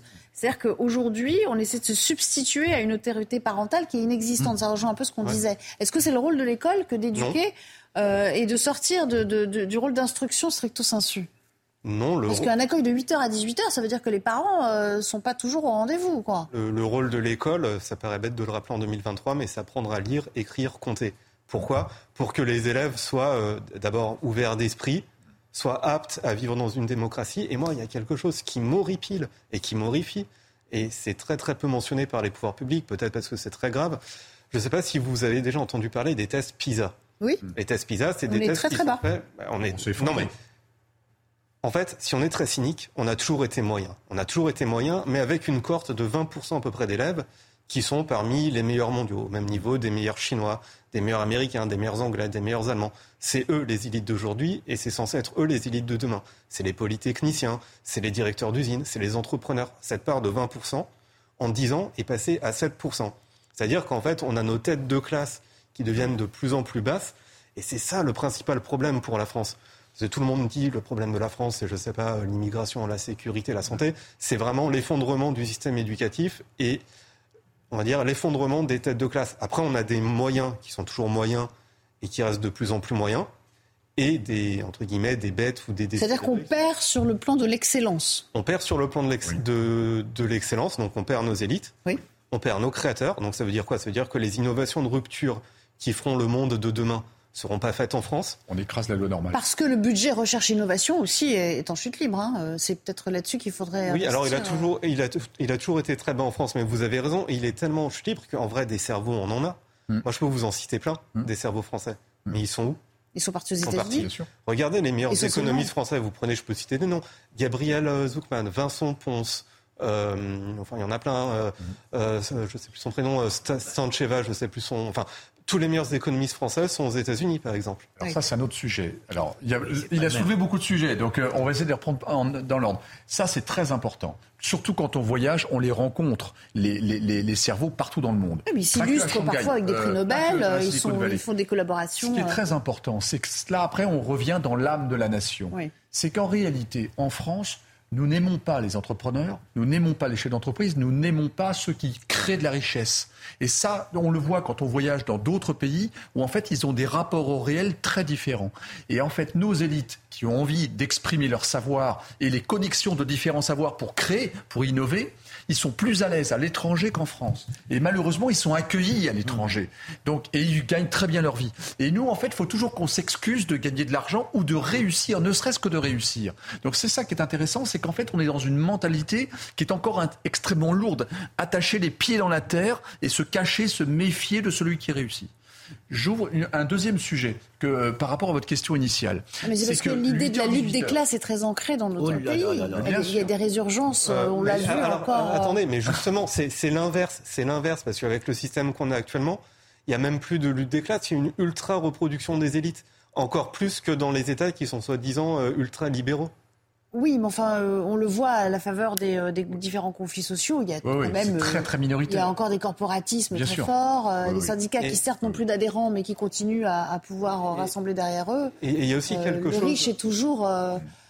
Peut-être différence entre la France et l'étranger, c'est que les élites politiques et médiatiques, pour beaucoup, ont fait en France Sciences Po ou des IEP. Hmm. Moi, j'en viens. Je sais qu'on a très très peu d'enseignements scientifiques et économiques. C'est très littéraire, c'est bah, très théorique, c'est très sociologique. Mm. Mais c'est vrai que, bah, par exemple, euh, on parlait un peu de littérature tout à l'heure. Un président de la République, en France, un bon candidat, il doit avoir écrit un livre. Mm. C'est ce qui le rend crédible. Mais le fait qu'il ait créé une entreprise ou créé des emplois, ça lui, ça lui, ferme presque les portes ça du, va, ça va pouvoir. Regardez ce que Parce que nous sommes, c'est une spécificité française. parce que nous sommes un pays euh, lettré, littéraire, voilà. Voilà, plus littéraire que d'autres pays. Et encore, heureusement que dans l'ombre de l'administration, on a des polytechniciens et des scientifiques qui tiennent la baraque, comme par exemple Elisabeth Borne. Allez, un dernier mot avant qu'on en vienne aux, autres thèmes que je vous Par rapport à votre Et puis sur les programmes. En plus. Ah oui, voilà. le programme, voilà. Donc tout d'abord, Déjà, la lecture en sixième, on voit que ça pêche. Hein. Vous avez vu que lorsque Macron a évoqué, le président Macron, pardon, a évoqué le, 8h-18h, c'était pour que les parents euh, oui. euh, bon, en fait, euh, je suis désolé, mais enfin, les émeutiers, euh, ils se préoccupent pas de savoir si on sort à 17h ou à 18h. C'est pas ceux Non, mais c'est surtout que ça existe déjà. Enfin, pardon, moi j'ai des enfants scolarisés en primaire. Euh, l'accueil à 8h et, la sortie à 18h à l'étude, c'est déjà dans le système public. C'est un sujet un peu plus tendu. C'est une expérience personnelle où mes filles m'avaient demandé, quand elles étaient beaucoup plus jeunes, d'être parents d'élèves pour que je connaisse leurs, enfin, leurs enseignants. Et c'est là où ça m'a choqué. Alors moi, je viens de province, j'étais éduqué en province, pas à Paris, pas. donc moi, je fais partie d'une génération où, euh, effectivement, peut-être que c'était un petit peu dur, ou en tout cas, on m'a inculqué des, des, valeurs que je revendique. Et en fait, ce qui s'est passé, c'est que la première réunion m'a beaucoup frappé, c'est qu'il y a eu un, donc c'est une grosse école, beaucoup de parents autour de la table, et il y a quelqu'un qui vient lire son papier syndicaliste. Alors on lui a dit, écoutez, il y a d'autres problèmes avant de soulever ces sujets-là. Et en fait, la première réaction a été de dire, ah mais moi je compte sur l'école pour que mes enfants soient éduqués. Alors moi j'ai bondi parce que l'école est là pour transmettre du savoir, vous l'avez très bien dit, transmettre des outils pour ensuite acquérir du savoir. L'école n'est pas là pour transmettre des valeurs, elle n'est pas là pour transmettre euh, ce que les parents doivent faire. Et c'est là en fait où tout doucement on voit l'effritement du travail parental ou la démission parentale, comme vous voulez, qui fait qu'à l'arrivée on a les enfants rois, hein, au bout de une voire deux générations, et en fait on a des enfants qui sont insupportables à l'école. Je le sais parce que j'ai enseigné pendant 20 ans dans les universités le soir, je, dans, dans, du CNAM jusque dans les grandes écoles de commerce euh, centrale Paris. Hein, donc j'ai un, un, panel très très différent. Et vous avez des gens qui sont insupportables parce qu'ils sont dépouillés de valeurs, de l'irrespect à tous les niveaux, euh, de, de, la turbulence envers les autres, de, euh, donc de, de, les empêcher d'acquérir du, du savoir. Alors c'est une minorité, j'entends bien, mais ça existe ça aussi, ça existe. Mais même dans le rapport au travail, euh, il y, a, y, a des changements. Après, une fois que les études sont terminées, on arrive dans le monde du travail avec avec une, justement avec une toute autre approche. Sociétaux, sur le changement sur la des rapports au travail, sur l'enseignement. Sur les changements sociétaux à propos de l'école, il faut quand même mentionner que il y, a, y, a, y, a, y a quand même une question qui se pose qui est liée aussi à l'école, qui est la question de l'immigration. On a une immigration de plus en plus importante. Ça veut dire qu'on a de plus en plus d'élèves qui vont rentrer, enfin qui rentrent, qui sont aujourd'hui à l'école, qui font partie, euh, voilà, des, qui, qui, l'immigration joue aussi un rôle à l'école. Il ne faut, pas, il faut pas le négliger. Monsieur, Monsieur Papendia, il s'en est exclu puisque puisqu'il met ses enfants à l'école alsacienne. C'est vrai qu'à l'école alsacienne, il y a assez peu de représentation de, de l'immigration de manière générale. C'est assez tranquille. Monsieur Papendia, a effectivement réglé le problème, tout en nous parlant évidemment de l'école publique, qu'il trouve merveilleuse, etc. Mais l'école a beaucoup changé. Moi, entre l'école que moi j'ai connue et l'école d'aujourd'hui, et je ne suis pas si vieux, je vous assure, ne me regardez pas comme ça. Euh, y a, ça, les choses ont beaucoup changé. J'ai l'impression que vous me parlez d'une époque de Jean Giono. Je sais très bien que vous n'êtes pas, vous êtes pas, vous êtes pas si vieux. Bon, j'aimerais qu'on en vienne à. des sujets aussi. Et Attal va être. Alors, je sais que ça vous passionne, mais on va, on va conclure quand même assez rapidement parce que il faut. Oui, juste, pour, euh, juste pour répondre à, à Vincent, c'est un témoignage qui vaut ce qui vaut.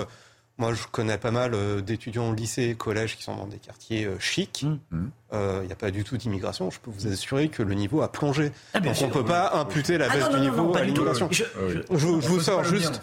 Je vous, sors juste aussi un deuxième chiffre, c'est que le pays de l'OCDE qui a le plus d'immigrés ou de gens qui sont à l'étranger, c'est le Canada. Oui. Beaucoup plus d'immigrés que chez nous.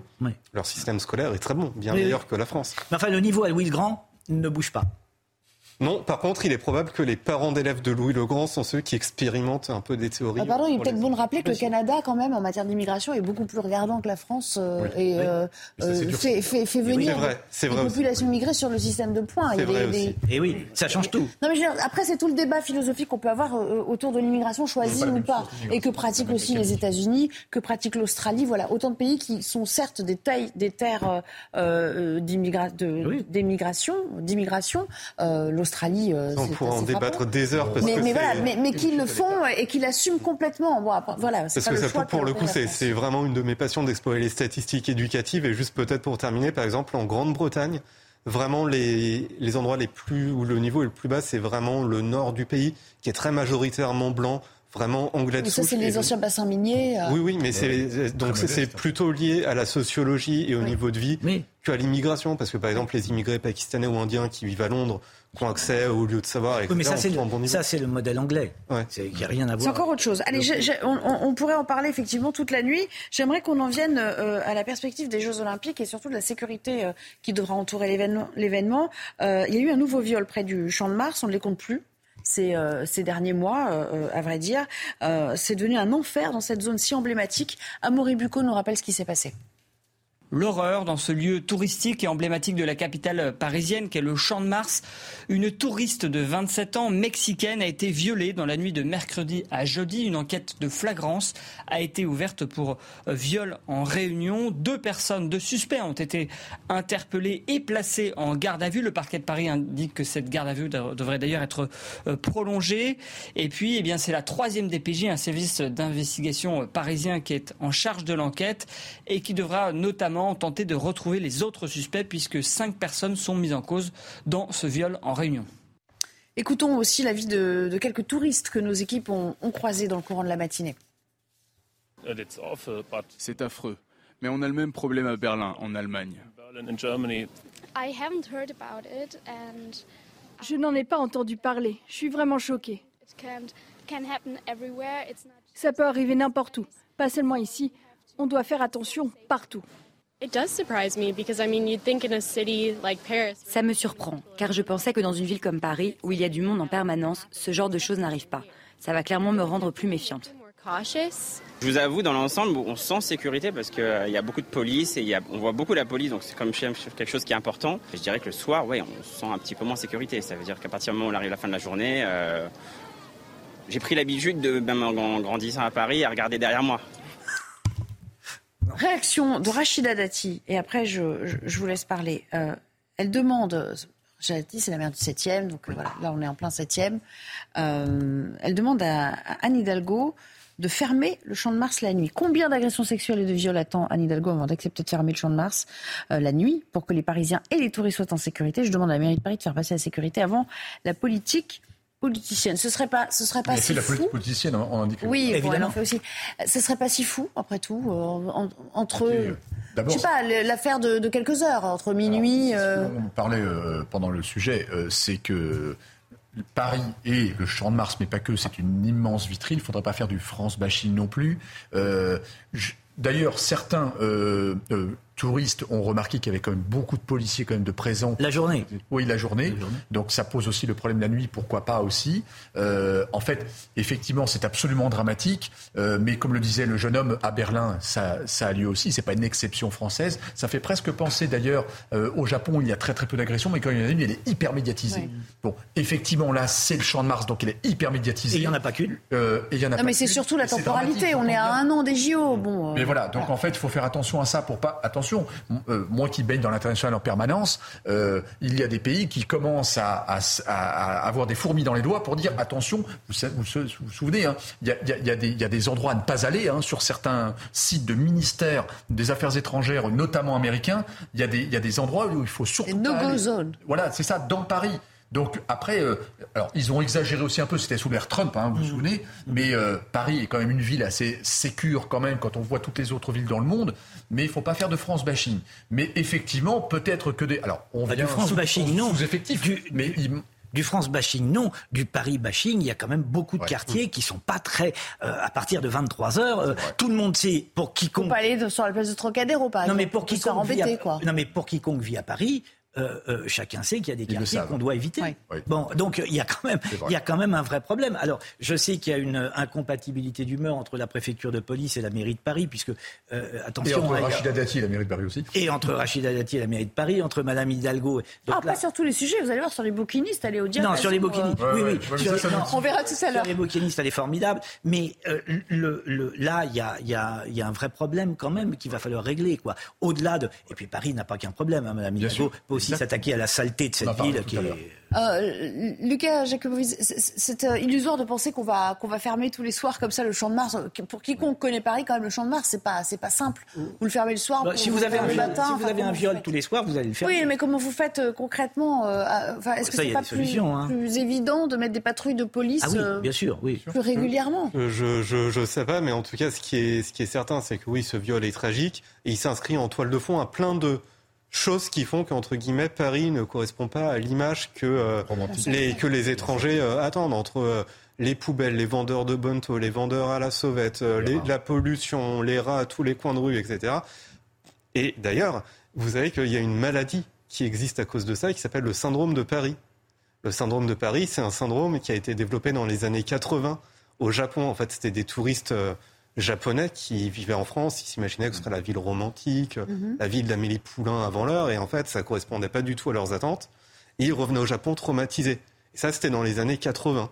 donc, je vous laisse imaginer comment c'est aujourd'hui pour les touristes qui viennent euh, mhm. en France. Quand même, Paris, c'est la vitrine de la France. On arrive à Roissy, c'est pas fléché, on sait pas comment sortir, on sait pas où trouver les taxis.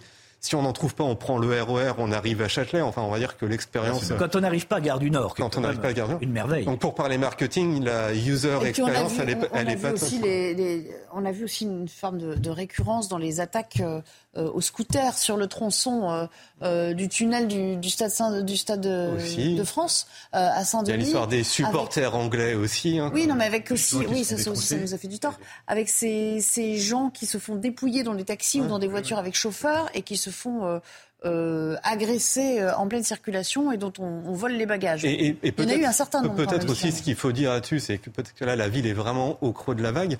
Mais peut-être si on regarde un peu l'histoire, dans les années 70, New York, c'était exactement oui, comme ça. Oui, d'accord, mais le problème est réglé. À il y avait, il y avait l'expérience, euh, c'est le Bronx. Oui. Aujourd'hui, c'est une ville qui est quand même assez. il y a eu un Rudy Giuliani qui a été celui qu'on a appelé le nettoyeur de, voilà. New York. Mais en tout cas, oui, mais là, on revient au courage et à la volonté. En tout cas, avec de la, avec de la volonté politique, c'est très facile de changer les choses. On ne peut en revenir, hélas, on ne peut en revenir qu'à ça. On nous dit tout le temps. je suis très étonné, par exemple, on entend des discours euh, où. Euh, euh, c'est une expression évidente. Hein.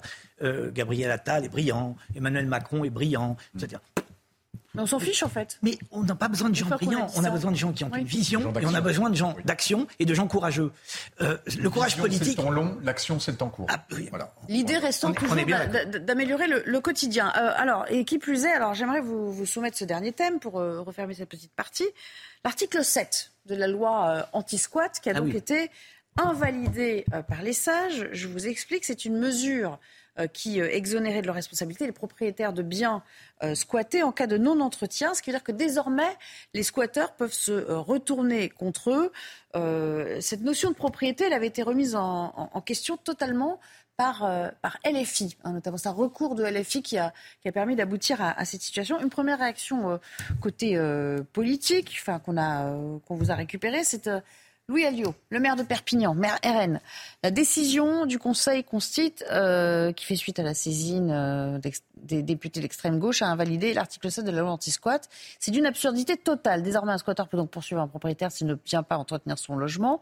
Où va-t-on? La prochaine étape, c'est de leur remplir le frigo c'est quand même assez étonnant, mais on, peine à imaginer que, les membres du Conseil constitutionnel, que les sages, euh, aient pas eu toutes ces considérations en tête. Ça veut dire que là, c'est on est vraiment dans du, euh, dans du pur, dans du, dans du juridique euh, C'est ce que vous disiez tout à l'heure. Mais oui, mais c'est que comment voulez-vous que les gens se passionnent pour la politique quand on voit qu'à une des, des, plus hautes instances de, de, notre pays, qui gère notre pays, euh, invalide des choses comme ça? Alors effectivement, il peut y avoir des, tout un tas de choses et ils vont se remettre sur le métier à tisser. Mais euh, d'un côté, au manque de logement, L'État, il est saturé, il ne peut pas trop investir. Euh, le parc privé, on est obligé de compter dessus. Le parc privé, on est en train de le contraindre. Euh, vous avez bien vu toutes les mesures. Maintenant, si c'est logement vacant, on va vous taxer. Et puis même, d'ailleurs, les maires rentrent en action. Hmm. D'accord, moi je veux bien tout. Mais là, là euh, comment voulez-vous que vous voulez euh, confier votre bien qui va être dégradé, que vous ne pourrez pas récupérer Et Vous avez bien vu certains. C'est scandaleux, c'est purement scandaleux. On, marche un peu sur la tête quand même. on marche pas sur la tête, on va, on va, on roule à contresens.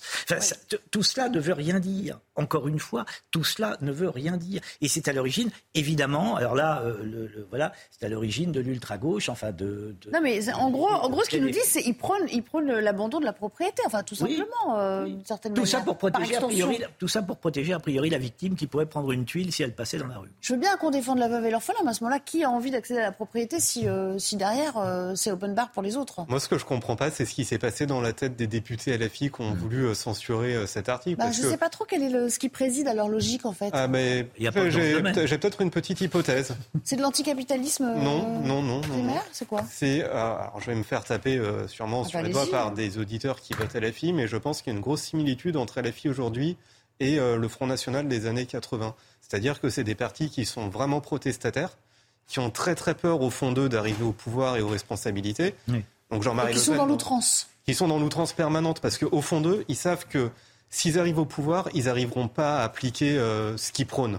donc en fait, le plus sage, c'est de se dire bah, on, fait nos, on fait nos coups de gueule quotidiens, on est mis en avant sur les réseaux sociaux, on passe à la télé, on bétonne nos circonscriptions, on est sûr d'avoir toujours nos 50 députés parce que euh, on a des circonscriptions en béton, mais on n'ira pas plus loin. Donc c'est la terre brûlée, pratiquer la terre la C'est pas de la terre brûlée, c'est gérer sa petite boutique. Vous savez, il y a une formule de Pasolini qui résume tout ça. Le fascisme reviendra, il s'appellera antifascisme. Oui. Hein, c'était pour synthétiser le, le, propos sur le comportement des LFI, c'est exactement ça. Voilà. le fond de commerce, c'est pas gérer le pays. Et, du reste, il y a aussi un procédé sémantique qui est très dangereux chez les filles, vu que vous parliez du fascisme. Mais oui. Tout le monde est fasciste. Bien entendu. tout à fait. Bien entendu. C'est la technique. Euh, c'est la technique fasciste. Oui, mais du coup, ça, veut, ça, veut, dire que plus personne ne l'est. Non, mais bien et que la vraie extrême droite, elle peut prospérer en disant, mais après tout, Peut-être que vous dites qu'on est fasciste, mais après tout. Comme les autres le sont aussi. C'est la rhétorique habituelle du lambertiste Mélenchon. Allez, je vous propose de nous interrompre quelques instants, le temps de retrouver euh, euh, Sandra Tchombo qui va nous faire un, point sur l'actualité. Puis après, on viendra pour parler de ces bouquinistes, ces pauvres bouquinistes qui vont être euh, gentiment chassés des quais de, de Seine et pas juste pour l'ouverture. On met dans euh, Paris plein de vélos. Bah, ça, c'est la technique Hidalgo, puis on enlève les livres. Ah oui, et puis on, invoque des. Ah, ah oui, on invoque des questions de sécurité, mais on peine, un petit peu, en effet, à, comprendre ce qui est en jeu, euh, ce qui est euh, à risque réellement. Et donc, je vous poserai la question avec, avec ce témoignage assez, assez comment dire. Émouvant d'un bouquiniste qui parle aussi de l'avenir de la profession. je vous invite à rester juste après le rappel des titres. Sandra, de retour. À la une de l'actualité, ce vendredi, cet accident impliquant un bus et une voiture. Euh, bilan deux morts et plusieurs blessés. Il a eu lieu ce vendredi matin à Mézières-sur-Seine dans les Yvelines. Un automobiliste de 21 ans a été placé en garde à vue. Son taux d'alcoolémie a été mesuré à 2,04 g par litre de sang. On écoute la procureure de Versailles. Ce que je peux vous indiquer concernant ce conducteur, c'est que la prise de sang qui a été effectuée euh, évidemment immédiatement après son interpellation a permis de donner un résultat et nous pouvons indiquer que son alcoolémie est fixée à 2 grammes 4. Évidemment, une enquête judiciaire a été ouverte dès ce matin. Euh, des chefs d'homicide involontaire et blessures involontaires, à la fois avec des blessures de plus de trois mois, on sait probablement que ça sera le cas, blessures involontaires de moins de trois mois, hein, c'est une qualification générique. Euh, ces qualifications sont aggravées du fait de la consommation d'alcool par, à ce stade, l'auteur supposé de euh, l'accident sonné d'un viol en réunion sur une touriste mexicaine. Les faits auraient été commis dans la nuit de mercredi à jeudi au Champ de Mars à Paris. Cinq hommes au total seraient impliqués dans cette affaire. Les investigations se poursuivent, précise le parquet de Paris. L'enquête a été confiée au troisième district de police judiciaire parisienne. Éric Dupont-Moretti sera bien jugé par la Cour de justice de la République. Il est soupçonné de prise illégale d'intérêt. Les magistrats évoquent une situation inédite qui décrédibilise le ministre de la Justice. Il n'en garde pas moins la confiance d'Elisabeth Borne qui rappelle la présomption d'innocence. On écoute le garde des Sceaux. Je suis d'abord à la tâche, vous l'avez vu, et puis euh, je répondrai euh, le moment venu. Chaque chose euh, en son temps. On se retrouve dans une heure pour euh, l'édition de la nuit. Soir Info continue avec vous, Nelly. Merci beaucoup, Sandra. Et, donc, euh, à tout à l'heure. Rendez-vous est pris. Les bouquinistes, donc, ils sont loin d'être les bienvenus sur les quais euh, de Seine le jour des JO, mais même au-delà. ce qu'on leur a signifié, en fait, c'est que pour toute la durée des JO, ils doivent être rendus invisibles. Et on invoque des questions de, sécurité. en gros, on, on, ferme tout. Écoutez l'émotion assez palpable de ce bouquiniste qu'on a rencontré tout à l'heure. La mairie nous demande euh, de déménager, de déménager nos boîtes. Euh, environ 600 boîtes vont être euh, déménagées. pour l'ouverture, pour la journée d'ouverture des Jeux Olympiques, parce qu'il y aura une cérémonie sur la scène. Donc ça va gêner la vue et pour aussi des problèmes de sécurité, la préfecture nous demande de dégager, purement simplement, voilà. On a une période difficile avec le Covid, etc. Euh, la plupart sont smicards, hein, voilà. La plupart, hein, et encore, il y en a qui gagnent beaucoup moins, il hein, faut le savoir. C'est très difficile, à tel point que la mairie de Paris a de plus en plus de mal à, trouver des, candidats. Chaque année, il y a un nombre de démissions record parce qu'il y a des gens qui s'en tirent plus.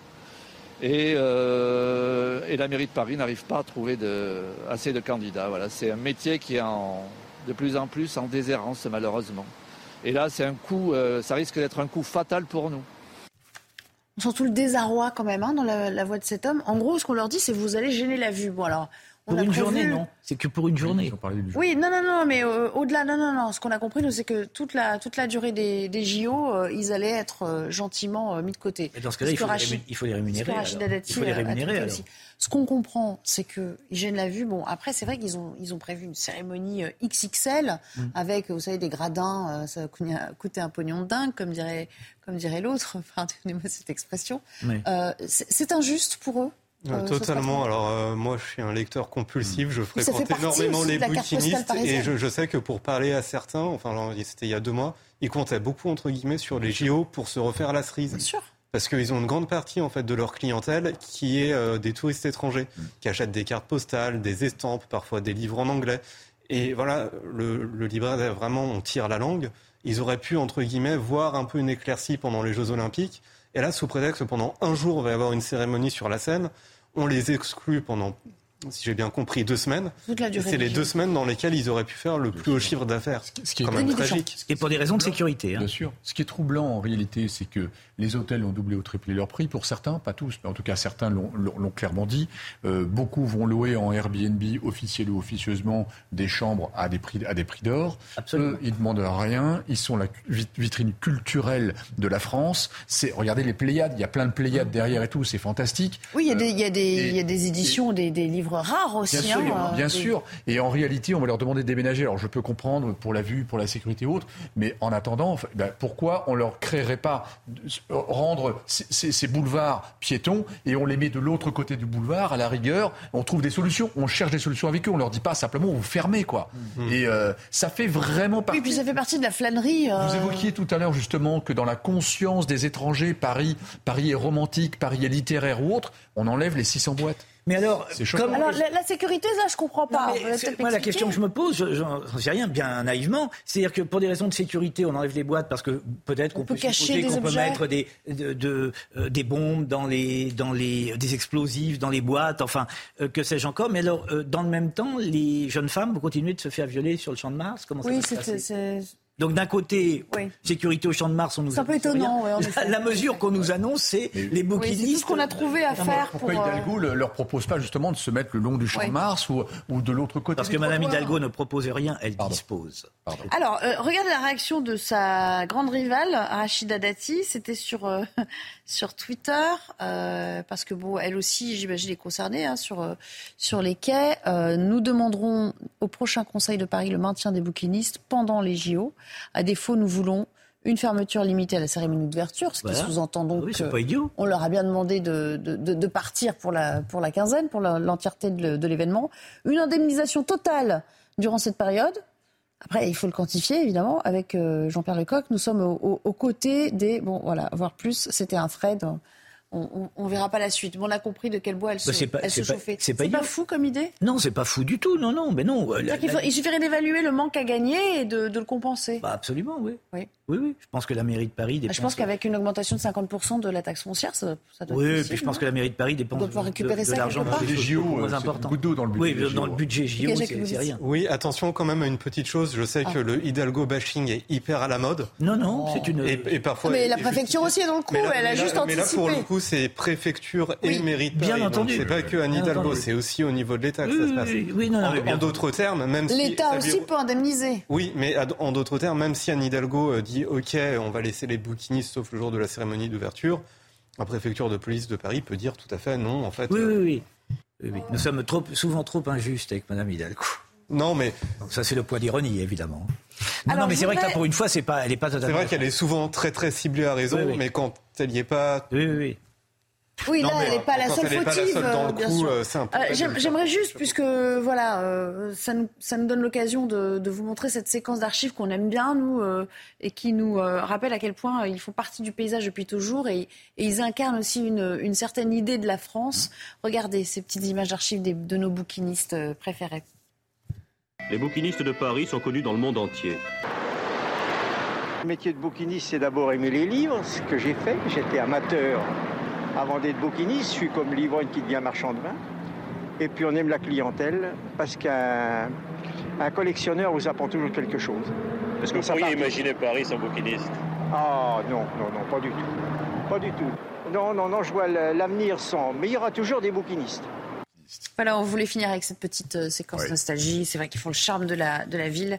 Paris n'est pas la même sans eux, on tient à le rappeler. Ah, Alors, ils reviendront, hein, bien sûr. Mais on espère quand même que cette histoire va trouver euh, une issue euh, favorable pour eux. on change de, de sujet, hein, du tout au tout. on a vu l'enfer des, des, flammes sur le pourtour méditerranéen ces, ces derniers jours. Euh, la Grèce, euh, euh, la Corse maintenant est touchée. ça a gagné l'Algérie. Enfin, on ne compte plus les pays qui ont été touchés par la canicule et donc qui ont dû procéder à des, évacuations à la fois de riverains et, de touristes en cette saison. Et j'aimerais vous faire commenter dans un instant ces mots d'Antonio Guterres, c'est le secrétaire général de l'ONU, bien sûr. Il a dit il y a quelques jours, nous sommes dans l'ère de l'ébullition mondiale. Cette ébullition mondiale qui a commencé alors que, on le rappelle, ce mois de juillet a été enregistré comme le plus chaud de toute l'histoire de l'humanité. Godéric Bay. Chaleur, sécheresse et incendie, les températures s'affolent autour du globe et les océans n'ont jamais été aussi chauds. Le constat de l'ONU est alarmant. Ce mois de juillet est le plus chaud jamais enregistré. L'Organisation météorologique mondiale des Nations Unies et l'Observatoire européen Copernicus estiment avoir suffisamment de données pour annoncer que juillet 2023 sera très certainement le mois le plus chaud jamais mesuré dans l'histoire humaine. Selon les données récoltées, ce record pourrait rapidement être battu. L'ère du réchauffement climatique est terminée, l'ère de l'ébullition mondiale a commencé. L'air est irrespirable, la chaleur est insupportable et le niveau de profit des énergies fossiles et de l'inaction climatique est inacceptable. Selon un rapport du GIEC, le réchauffement planétaire tourne désormais autour d'1,2 degré au-dessus des niveaux préindustriels. Il pourrait atteindre 1,5 degré d'ici 2030.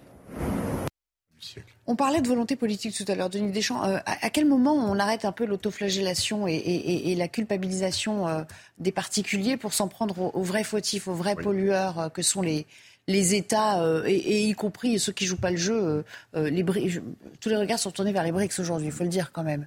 Alors, on est en plein dans la démonstration du cynisme des relations internationales. Euh, L'ONU, d'abord, parlons de l'ONU, hein, M. Guterres. Euh, c'est un exemple dans le temps. Hein, vous savez, Société des Nations, puis ensuite transformé en, ONU, euh, font la démonstration, malheureusement, malgré eux, hein, mais font la démonstration de l'inaction. Bah, c'est le machin de, Quand on regarde partout dans le monde, à chaque fois qu'ils essaient d'intervenir, ils apportent assez peu de solutions. On a vu avec la Crimée en 2014, on le voit maintenant, on l'a vu sur d'autres sujets, sur l'Irak et ainsi de suite. L'Irak, euh, pétrole contre nourriture, euh, hein, avec, euh, des, histoires de corruption autour en plus. Voilà, donc on, voit clairement ça. Moi, ça me fait penser à, une, à une tribune de beaux discours, La Maison Brûle. C'est exactement la même chose. C'est la Maison Brûle de Chirac le grand discours de Villepin aux Nations Unies hmm. face aux Américains euh, avec, avec l'Irak. Et en fait, j'ai été regarder un petit peu ce qu'il a dit. Euh, alors, je vous épargne tout un tas de choses, mais moi, ce qui m'a le plus frappé, c'est transformer une année de chaleur ardente en une année, en une année d'ambition ardente. Hmm. Bon, je veux bien, mais l'ONU, c'est un machin avec pas toujours des moyens. Il faut souvent, d'ailleurs, ils lancent des souscriptions pour justement euh, euh, éteindre le feu, notamment sur euh, dans des programmes de, nutrition, des choses comme ça, ou de, enfin bref, ils, lancent beaucoup, beaucoup de, d'initiatives, mais souvent c'est quand même le résultat de l'inaction à l'arrivée. Donc c'est très bien qu'ils fassent ça, mais on le sait très bien, on l'a vu avec Chirac et la Maison Brûle. Euh, ça, n'aboutit pas. Et effectivement, je reviens précisément sur votre, votre question. Sur les pollueurs. C'est que tel instant où on aura trouvé le moyen de de mettre la pression sur certains États ou sur certains fauteurs de troubles, pour rester poli, là on commencera véritablement à, avoir des résultats. Parce que là, en fait, dans, les degrés que vous avez donnés, à la fin de l'année, d'ailleurs, il y a une étude de, la, du gouvernement en disant la France en 2100, il se pourrait qu'on aille de plus 1 vers la Bretagne à plus 4 degrés dans, certains endroits. Donc ça va être dramatique, plus 4 degrés. Hein. Là, c'est plus qu'un changement, c'est une révolution. Mm. Donc euh, d'ailleurs, il va y avoir des migrations climatiques majeures à travers le monde. Donc en, réalité, là, tant qu'on n'aura pas trouvé des moyens d'imprimer une marque sur des grands pollueurs, il n'y a pas que la Chine, il y a surtout les États-Unis. Il ne faut pas les oublier, ces États-Unis-là. Il y a aussi l'Inde. N'oubliez pas aussi les messages. Quand vous voyez que un Clinton à Kyoto signe un, grand, un, grand mouvement international sur le climat. Vous avez quelqu'un qui détricote ça derrière, le fils Bush. Ensuite, vous avez Obama qui resigne, enfin, via euh, euh, son porte-parole, euh, à Paris, la COP 21, et que derrière, ça redétricote par Trump quel message on envoie aux jeunes. Hmm. Donc, vous voyez, les grandes instances internationales, c'est très. Le problème, c'est qu'on n'a pas vraiment de moyens, euh, à moins de se lancer dans des guerres commerciales sans fin qu'on a perdu d'avance, d'être coercitif avec ces, les nations que vous venez de citer. En fait, euh, l'ONU a aucun moyen coercitif en droit international. Et d'ailleurs, si on fait un petit retour en arrière en parlant des bouquinistes, peut-être parler de l'ouvrage d'Albert Cohen qui s'appelle Belle du Seigneur, qui se passe à la SDN. Magnifique. Où, euh, en vrai, 1930. Euh, oui, oui, juste avant la Deuxième Guerre mondiale, donc le nazisme monte, mm. etc. Et à la SDN, on dit qu'en fait, il faut ne rien faire tout en faisant croire que l'on s'agite. C'est exactement la même chose avec le réchauffement climatique. En réalité, la situation est telle que l'ONU sert à rien, c'est de la coercition. Ça se passe au niveau des gouvernements, au niveau des entreprises. Euh, voilà, donc euh, il a fait un bon mot, mais euh, je ne sais pas ce que ça va vraiment changer. Mais ce qui est intéressant aussi, c'est de voir à quelle, les proportions que ça prend le, dans le champ politique français quand même. Enfin, je veux dire, l'écologie telle qu'on la pratique, la défense de l'environnement telle qu'on la pratique en France, est-ce qu'on se trompe de combat quand on accuse à tort des agriculteurs qui parfois essaient d'adopter des, des, des, méthodes plus vertueuses? On va détruire leurs champs. Enfin, même, on cherche pas à comprendre en fait ce qui est en jeu. Est-ce qu'on se trompe de combat euh, sur, dans, la classe politique française en on, parlait tout à l'heure de sociologie contre science. Euh, la lutte contre le, changement climatique, c'est quelque chose de scientifique. C'est des faits, c'est des données, mm. c'est des plans d'action. Et malheureusement, euh, l'écologie française est adepte d'une théorie qui s'appelle l'intersectionnalité des luttes, qui veut mélanger lutte contre le changement climatique et combats sociétaux. Par exemple, on parlait aussi tout à l'heure de la Baïa. Par exemple, ils vont défendre la Baïa, ils ont défendu euh, le Burkini. Ils ont des propos parfois qui sont totalement anti-science, des propos qui peuvent faire peur aux électeurs. Et malheureusement, alors qu'on aurait besoin d'une politique environnementale euh, vraiment plus offensive, plein de gens disent, bah, en fait, on ne va pas pousser à ça parce qu'on a peur, euh, entre guillemets, de l'écologie made in Europe. De l'écologie politique. De l'écologie politique. Sachant que, par exemple, en Allemagne, les Verts sont au pouvoir. Hmm. Ils sont dirigés par des scientifiques. Ils sont centrés sur le climat. Ils disent qu'il euh, faut créer des richesses tout en protégeant l'environnement. Euh, voilà. Oui, ils sont confrontés à une, une surpopulation, une surconsommation. Je rappelle une chose, euh, pour, je vais vous remémorer vos cours d'économie quand vous étiez un tout petit peu plus jeune, il faut il faut pas oublier une chose. À l'heure actuelle, on est dans un frottement, c'est-à-dire qu'on est dans un élément de, de, punition. On est dans une économie punitive parce que c'est pas bien vous polluer votre voiture ou avec ceci ou avec les poêles à bois ou ainsi de suite. Oui. En réalité, en économie, on adopte un nouveau modèle, donc un modèle vert, on adopte un nouveau modèle qu'à la condition que le nouveau modèle soit plus rentable que l'ancien. Hmm. Donc il va falloir d'abord penser l'économie verte à très grande échelle, et pas simplement que pour ça ou que pour la voiture électrique, hmm. mais à très grande échelle, c'est-à-dire penser un système global, hein, comme une philosophie générale. Et ensuite, il va falloir prendre des décisions radicales, je suis navré de le dire, radicales, pour changer les comportements, hmm. parce que les comportements sont toujours très très très longs à changer. Oui, c'est les mentalités qui sont les plus longues à changer. Exactement. Alors nos jeunes, moi je m'appuie beaucoup sur les jeunes et à transmettre parce que les jeunes, ils vont tout de suite imprimer. Je pense que le message, il, il, il, passe vraiment chez les jeunes. En fait, on joue sur la peur. Y compris, non mais y compris sur toutes les questions de natalité, euh, d'avenir. Euh, enfin, beaucoup de jeunes qui renoncent à faire des enfants parce qu'ils ont l'impression que de toute façon, ils n'ont pas un avenir euh, formidable à leur offrir ou qu'ils veulent pas contribuer à un monde encore plus dévasté. Enfin, on ne construit pas un avenir sur la peur, on construit sur la science, d'où l'importance, pour revenir à ce qu'on disait, d'investir dans l'éducation d'avoir des scientifiques. Euh, et, C'est vrai qu'il faudrait revenir à des choses un peu plus optimistes, en fait. D'où, à mon avis, le peu bah, Par exemple, prenez, prenez peut-être juste un fait, être éco-anxieux. Qu'est-ce que ça change De clamer qu'on est éco C'est pour ça que ça, ce, que monsieur, ce, que dit monsieur, Gutiérrez, enfin, vraiment tout le monde s'en fout. Ben, vraiment.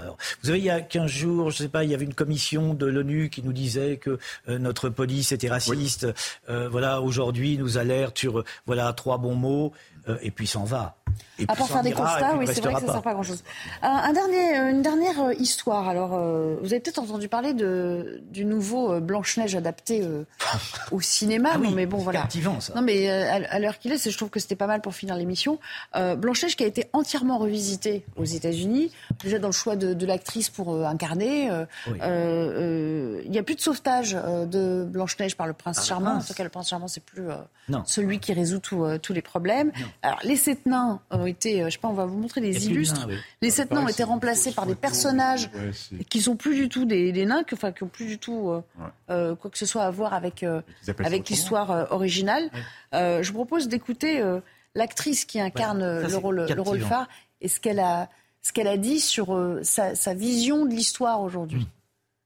You said you were bringing a modern edge to it. It's no longer 1937, and we absolutely wrote a Snow White that she's is not going to be yeah, saved by the prince. She's not going to be saved by the prince, and she's not going to be dreaming about true love. She's dreaming about becoming the leader she knows she can be, and the leader that her late father told her that she could be if she was fearless, fair, brave, and true.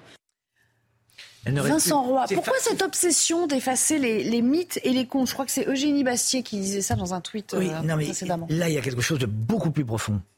Euh, dans le discours de cette actrice qui dit euh, on n'est plus en 1937, elle sait très bien qu'elle ne sera pas sauvée par le prince ou par le grand amour. Ce qu'elle veut, c'est devenir un leader hein, et correspondre au propre désir de son père. voilà, on ne peut plus être sauvé par le grand amour. Vous voyez la limitation de l'imaginaire là. Mais, ce qui est dramatique, l'amour, de rêve. Oui, mais alors on pourrait justement limitation on, de l'imaginaire. On pourrait l'appliquer aussi à, la, à, Barbie euh, sur grand écran où il y a des messages aussi euh, très féministes qui sont euh, qui sont véhiculés. Denis Deschamps. c'est dramatique. On, on, aime les livres parce que ça nous transporte, parce qu'il y a du rêve, parce que ça nous fait plus grand que soi. Le Belle du Seigneur. Vous évoquez Belle du Seigneur. Mm. C'est un contexte. Oui, mais j'aurais pu le faire aussi. J'adore ce voilà, c'est un contexte, c'est toute une histoire tout autour. C'est il euh, y, a, y, a, de la passion, il y a du rêve, il y a de l'ambition, il y a tout ça. Et il y a la chute aussi. Dans ces cas qui fassent des films et qui les appellent différemment et on touche pas et on touche pas à Blanche Neige et puis voilà. Oui, c'est ça, voilà. Alors justement, je vais vous soumettre le tweet de Eugénie Bastier parce que euh, c'est un peu ce qu'elle dit, Eugénie, euh, qu'on a eu dans l'émission cette semaine. Elle dit Blanche-Neige sans nain parce que c'est offensant, sans prince parce que c'est sexiste, sans histoire d'amour parce qu'on n'est pas en 37. Pourquoi l'appeler encore ah Blanche-Neige Et moi j'aime bien sa phrase de conclusion en fait. Fascinante époque, incapable de créer ses propres mythes, qui réécrit mmh. ceux du sans arrêt la déconstruction. On, peut très bien conserver Blanchage et la laisser tranquille là où elle est, euh, telle, qu'elle, et inventer d'autres histoires qui, elles, sont peut-être plus en phase avec, euh, avec la, période que l'on vit. Enfin, l'histoire d'amour. Vous savez, les, histoires en phase, ça, m'amuse. Ah, là, voilà l'image des sept nains. Ils ressemblent plutôt. Euh, il y a encore un nain, mais sinon, les six autres n'ont plus rien à voir. Cette image, vous, savez, le, la réécriture. Moi, je, je veux bien euh, la réécriture des histoires plus en phase avec notre époque, mais vous savez, il y a quand même une permanence du cœur humain. Le, ce qui agitait, les sentiments qui agitaient le petit garçon ou la petite fille dans une cour d'école en 1937 sont exactement les mêmes qu'en 2012. Le corps. C'est déjà moins longtemps, le romantisme, hein, c'est un peu perdu quand même en route. non, mais le cœur, le, cœur humain elle-même, il y a vraiment une permanence du quand ça frissonne, ça frissonne en 2023 ou en 1937 ou, en 1815. Le, problème n'est pas là. Le problème. Lucas euh, Jakubowicz. Oui, moi, c'est tellement grotesque que, ça me fait rire. Et puis... Ils sont même pas bien habillés. Hein. Oui, bah, y a non, mais moi, euh, j'aime pas trop cet accoutrement. Non, mais il y a toujours un culte du moche. Il y a toujours un culte du moche. Donc, de toute façon, regardez par exemple les Seigneurs des Anneaux revisités. Euh, les hobbits, c'est des espèces de zadistes. Bon. Hmm. Mais non, moi, ça me fait plutôt rire pour une euh, raison. Et à mon avis, ça va être éphémère parce que si vous voulez, le ah but de, de, la culture, c'est quand même, faut être franc, euh, de générer du cash. Hmm. Et tous les films un peu woke qui sont sortis ces dernières années ont tous fait des fours. Parce qu'en réalité, la population est de plus en plus. Euh, enfin, elle est quand même au fond d'elle conservatrice, patriarcale. Regardez par exemple les statistiques de mariage, les gens restent mariés de plus en plus longtemps, croient de plus en plus au grand amour, euh, ont de moins en moins de partenaires euh, sexuels dans leur vie. Enfin, les, gens, notamment les jeunes, sont de plus en plus, euh, entre guillemets, prudes. Et donc, toutes ces histoires de déconstruction, wokisme, etc., en fait, on voit bien qu'elle trouve pas euh, de téléspectateurs. Ça prouve d'ailleurs qu'il y a une, euh, un clivage énorme entre les gens qui font les politiques culturelles et, euh, et Donc pour vous, le wokisme risque d'être un phénomène relativement éphémère ou limité dans le temps? Ouais, mais il va il y faire aura un retour de. Ouais, mais oui, mais il va faire énormément de dégâts parce que maintenant les gens vont se considérer comme appartenant à une race, une religion, plus qu'appartenant à la communauté humaine forcément, et ça c'est un terme sociologique, il va y avoir un backlash qui a déjà commencé euh, aux États-Unis, donc avec un retour conservateur, parce que entre guillemets, euh, le Dans certains États aussi. Euh, ouais, ouais. Mais par exemple, regardez par exemple ce qui s'est passé à, Disneyland. en Floride. Oui. Alors maintenant, on dit plus aux visiteurs bonjour mesdames et messieurs, mais c'est chère personne apte à rêver ou quelque chose comme ça.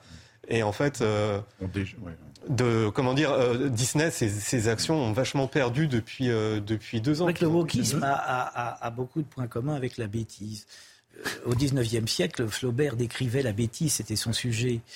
Aujourd'hui, il nous faudrait un autre Flaubert pour, pour nous décrire cette nouvelle forme de bêtises, tout ça, pas beaucoup plus loin que ça. L'être humain n'a jamais été aussi grand que quand il aime et que quand il rêve, donc il dépasse sa propre condition. Je suis bien d'accord avec vous. C'est proche de la métaphysique. C'est ce que je disais. En tout cas, pour les humoristes, pour les chansonniers, etc., c'est vraiment euh, du, pain béni. Ah, et j'invite d'ailleurs les gens à peut-être lire l'interview de Blanche Gardin dans le point de cette semaine, où elle explique comment elle, en tant qu'humoriste, elle considère que justement ce wokisme va brider euh, toute sa créativité. Mm. Et pourtant, c'est une humoriste qui est clairement engagée à gauche. Hein. Oui, oui. On ne peut pas l'accuser d'être extrême droite. Absolument.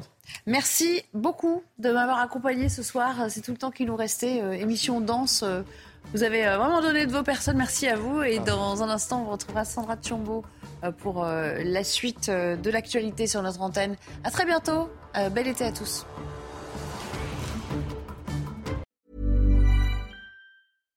When you make decisions for your company, you look for the no-brainers. And if you have a lot of mailing to do, stamps.com is the ultimate no-brainer. It streamlines your processes to make your business more efficient, which makes you less busy. Mail checks, invoices, legal documents, and everything you need to keep your business running with stamps.com. Seamlessly connect with every major marketplace and shopping cart Schedule package pickups and see your cheapest and fastest shipping options from different carriers with rates up to 89% off USPS and UPS rates. And with the stamps.com mobile app, you can take care of mailing and shipping wherever you are. Make the same no-brainer decision as over 1 million other businesses with stamps.com. Sign up with code program for a 4-week trial plus free postage and a free digital scale. No long-term commitments or contracts. That's stamps.com. Code program.